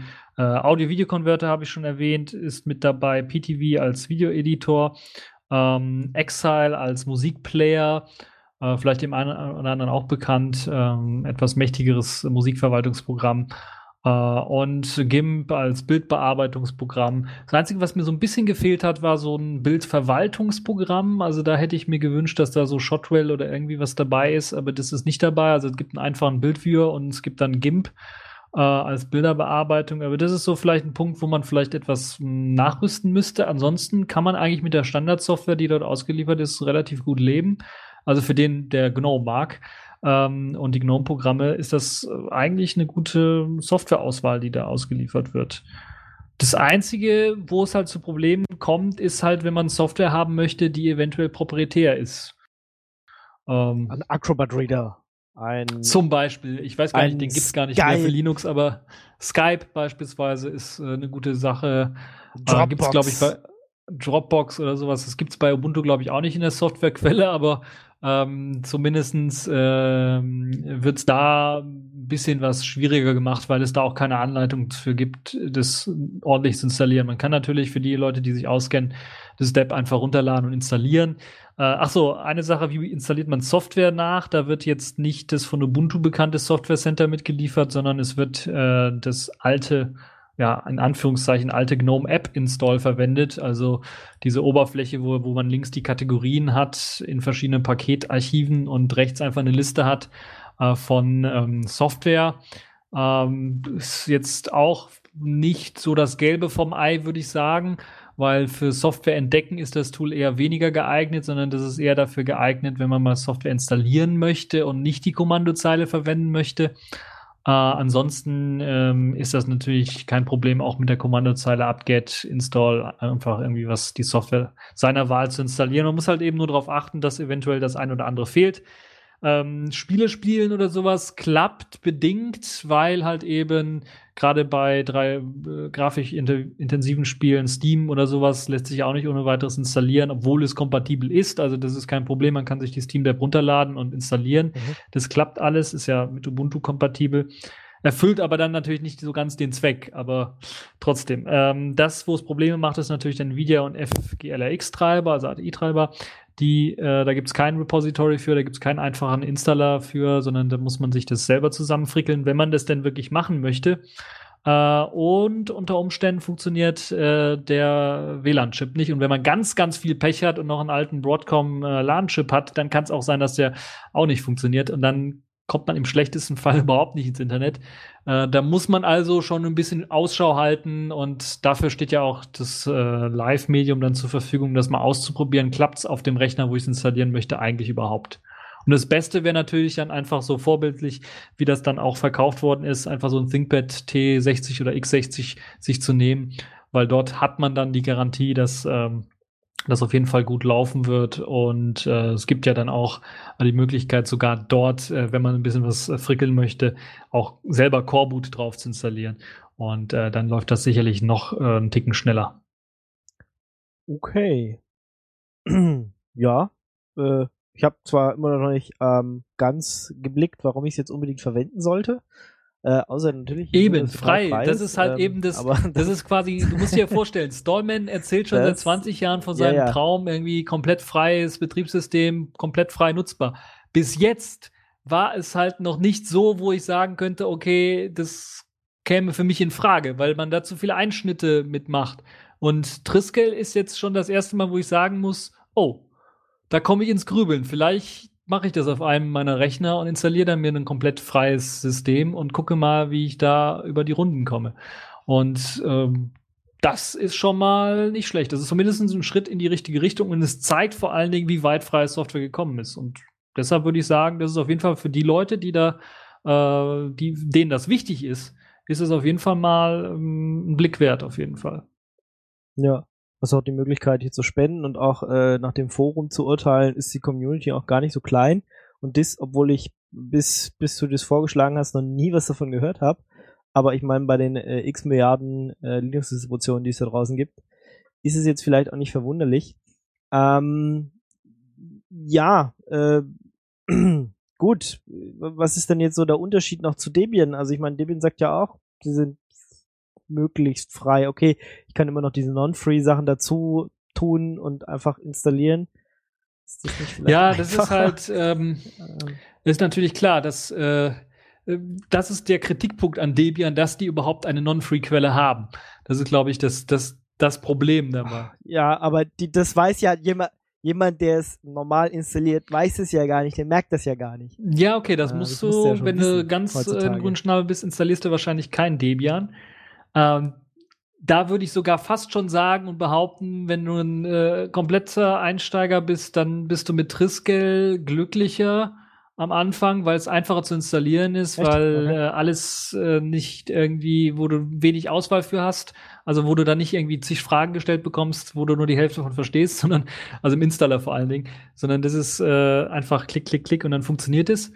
Ähm, und zum anderen ist es auch so, dass es anders als Debian, was versucht, so universell alles abzudecken, halt eben nur, und das ist das Spezielle, das gab es vorher meines Wissens nicht, dass das so formuliert worden ist, so klar, dass auf Heimbenutzer, auf Home-Benutzer ganz normal abzielt, diese Distro. Und das gab es in der freien okay. Linux-Distro-Welt so, glaube ich, noch nicht. So klar die Formulierung, dass die eben auf Heimbenutzer abzielen sondern da war es eher Power-User oder sowas, aber das ist jetzt wirklich Heimbenutzer, das heißt, ich könnte es auch meiner Mutter installieren und die wird damit glücklich werden.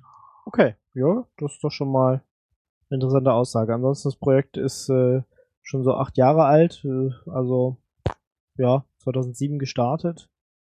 Ähm, ja, es ist schon ein bisschen was älter und das äh, Interessante dabei ist, ich habe auch vor der Version 5.5 oder sowas auch gar nichts davon richtig gehört.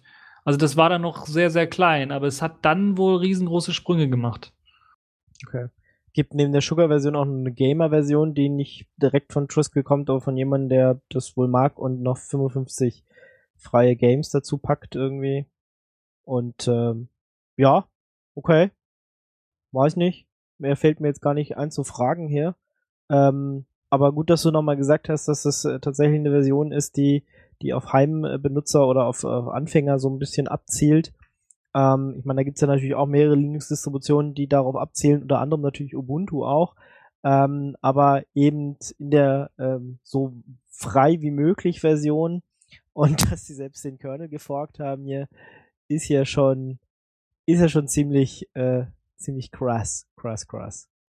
Ja, wenn wir, wo wir gerade noch beim Kernel sind, eine Sache habe ich vergessen zu erwähnen. Die haben den Kernel nicht nur so ein bisschen geforkt, also nicht nur den, den, ähm, diese Blobs rausgeworfen, sondern die haben sogar was reingepatcht. Und zwar haben sie da reingepatcht und das zeigt auch nochmal dafür, dass sie eigentlich äh, für den Desktop eher was optimiert haben. Die haben den BFQ IO Scheduler reingepatcht und der ist ja bekanntlich eher dafür, ähm, wird da eher verwendet für eben Desktop-Systeme, weil er halt eben mehr, ähm, äh, weil er halt eine kürzere, eine optimale Antwortzeit für den Desktop eher bietet, für den normalen Desktop-Nutzer. Also es ist nicht irgendwie optimiert für Server oder sowas, wo man es benutzen kann, sondern das ist rein für den Desktop-Nutzer gedacht. Und das zeigt nochmal, dass sie da wirklich sehr bemüht sind, da was für den Desktop zu bringen. Ja. Wobei äh, der Teil ja nicht mehr weiterentwickelt wird, ähm, der Scheduler und alles. Also ähm, da, da gab es ja diesen äh, Streit äh, lange Zeit und dann hat ja doch der, äh, der BFQ entwickelt hat, äh, ist doch drin gegangen. Da, das war doch dieser Arzt aus, aus Australien oder so. Ähm, so ganz habe ich die Story auch nicht mehr im Kopf. Ähm, aber ja, den gibt's scheinbar noch. Und ähm, muss man mal gucken, wie das jetzt so weiterläuft und ähm, ob das dann für neuere Versionen noch Sinn macht, aber äh, selbst Linux Libre, also diese Abspaltung scheint ja noch äh, aktiv weiterentwickelt zu werden. Also da gibt's jetzt wohl auch Last Release ist äh, 3.19, ja, haben allen, allen proprietären Zeug rausgenommen und ähm, ja, also wahrscheinlich wird die nächste Triskel-Version dann auch auf äh, diesen Kernel aufsetzen und tatsächlich kann man den Kernel auch zum Beispiel bei Arch Linux nachladen. Ja, also wer trotzdem Arch Linux oder sowas benutzen will, ähm, der kann sich auch Linux Libre installieren als äh, Kernel selber und zumindest einen freieren Kernel haben als den aktuellen. Ja, dann so ein bisschen ja. reinschnuppern, funktioniert die Hardware noch. genau, genau. Mal den, den, ersten Test machen, ja. Äh, würde das mit dem Kernel immer noch funktionieren? Ähm, ich meine, die äh, gut, wenn es nicht gerade irgendwelche komische Server-Hardware ist oder man, ich meine Grafikkarte wirklich High-End ausnutzen muss oder einen komischen WLAN-Chip hab, kann ich ja eigentlich auf diese proprietäre Zeug auch verzichten, ja. Eben, genau. Also wenn man auch nicht gerade irgendwie Games zocken möchte oder sowas, habe ich ja auch gemerkt, dann braucht man auch nicht unbedingt einen proprietären Grafikkartentreiber, weil äh, hier Videos abspielen in HD oder sowas, das funktioniert auch mit dem offenen Treiber wunderbar. Ja, und ähm, gerade bei AMD ähm, sind die jetzt mittlerweile ist der Unterbau ja gleich sogar. Ja, also muss man mal gucken, wie das sich da so weiterentwickelt. Ich glaube, so groß sind die Unterschiede gar nicht mehr. Genau. Und das ist, glaube ich, auch das Positive, weil es zeigt ja auch schon so die Entwicklung hin dazu, dass immer mehr freie Software auch immer mehr benutzbarer wird.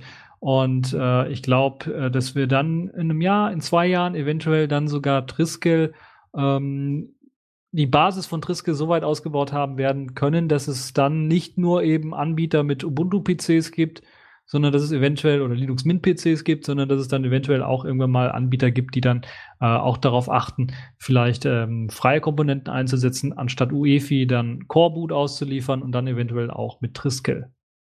Weil es lohnt sich. Es gibt ja auch die ganzen Kickstarter-Kampagnen, die sowas auch anpreisen, sowas versuchen zu machen. Und da ist meist auch Triskel dann äh, die Distro der Wahl, weil es halt eben bisher das Beste ist, was äh, die GNU/Linux, äh, die freie GNU/Linux-Welt zu bieten hat. Okay. Na dann. Ich, ich ja. finde, das war ein gutes Schlusswort. Das war ein gutes, gutes Schlusswort. Genau. Also ihr habt jetzt mal einen Überblick bekommen, äh, was Triskill ist, wie es funktioniert und ihr könnt euch das ganz einfach mal runterladen und ausprobieren. Oder wie gesagt, wenn, wenn ihr eine andere Linux-Distribution verwendet, könnt ihr auch erstmal gucken, ob nur der Kernel funktioniert äh, und dann den nächsten Schritt gehen. Ansonsten, ähm, ja, mehr Linux-Distributionen ausprobieren ist immer mal gut.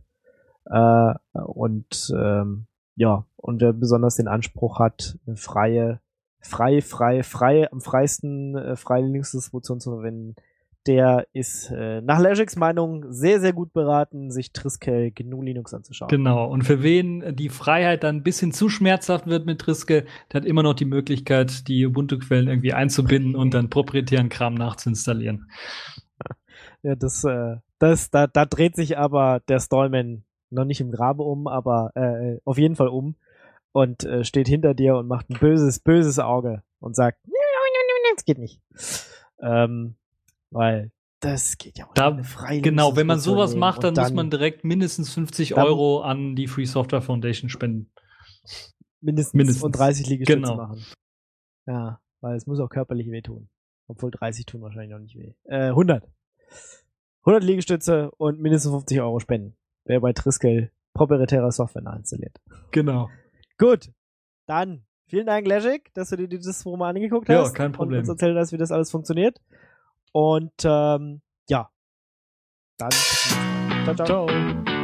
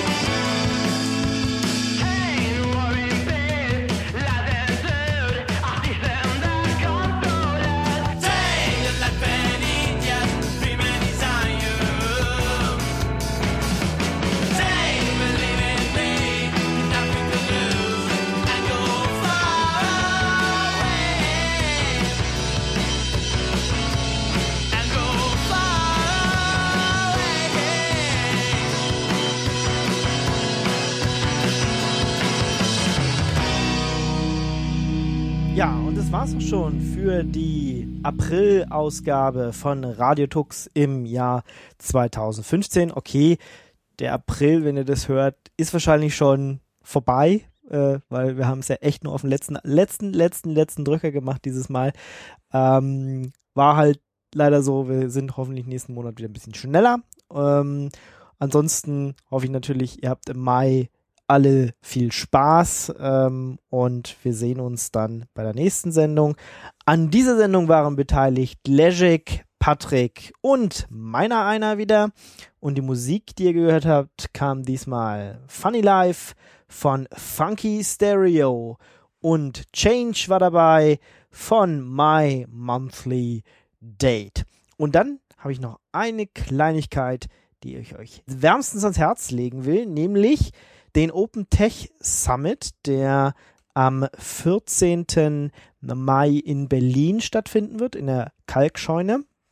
Und äh, beim Open Tech Summit, äh, ja, da treffen sich ganz, ganz viele Leute, die über Technologie, um Open Hardware, um Software, Freifunk, äh, Hacker die Nähmaschinen stricken oder die Strickmaschinen hacken oder so ähnlich. Äh, Patente um, und alles soll sich darum drehen, weil der Linux-Tag findet ja dieses Jahr nicht statt und trotzdem werden sich die Linux-Tag-Macher so ein bisschen da organisatorisch auch beteiligen. Es gibt so eine Art Open-Source-Track und äh, mehrere Leute, also von VLC, von Mozilla, ähm, ein paar äh, Kernel-Hacker sind irgendwie alle dabei und äh, es wird ein hoffentlich interessantes äh, Programm geben. Ich kann leider nicht nach Berlin kommen, was ich sehr, sehr schade finde. Aber wenn ihr Himmelfahrt Zeit habt, dann fahrt doch nach Berlin. Auch wenn ihr Kinder habt, es gibt für Kinder ähm, gibt's eine Menge Workshops. Also da kann man wohl auch seine Kinder mal so ab, ablegen und ähm, mit Technik äh, spielen lassen, während man vielleicht dann einen anderen Vortrag guckt. Klingt alles sehr spannend. Und wir haben ein paar Tickets dafür zu verlosen. Alles, was ihr dafür tun müsst, ist uns eine Mail zu schreiben an info@raditux.de und die Frage beantworten, welchen Rechner hat Richard Stallman eingesetzt, bevor er dieses ThinkPad, was wir im letzten Beitrag hatten, ähm, benutzt hat. Also welches war der Rechner, den er davor eingesetzt hat, quasi vor seinem ThinkPad, was er scheinbar aktuell verwendet. Schreibt uns das einfach an info.raditux.de und äh, ja, der Rechtsweg ist natürlich ausgeschlossen und äh, Freunde, Familie von Radio Angehörigen dürfen leider nicht mitmachen. Ihr kennt die ganzen Blablablas, die da an dieser Stelle immer so stehen. Gut, also, das Los entscheidet. Wir haben 15 Tickets und die könnt ihr einfach absahen. Schreibt uns eine Mail. Ja, dann bleibt mir noch zu sagen, ich wünsche euch wie immer eine frohe Zeit. Passt auf euch auf. Habt Spaß und wir hören uns im Mai wieder. Das war eine Sendung von Radio Tux. Herausgegeben im Jahr 2015 unter Creative Commons, Namensnennung und Wiedergabe unter gleichen Bedingungen. Lieder sind eventuell anders lizenziert. Mehr Infos auf radiotux.de. Unterstützt durch Manitou.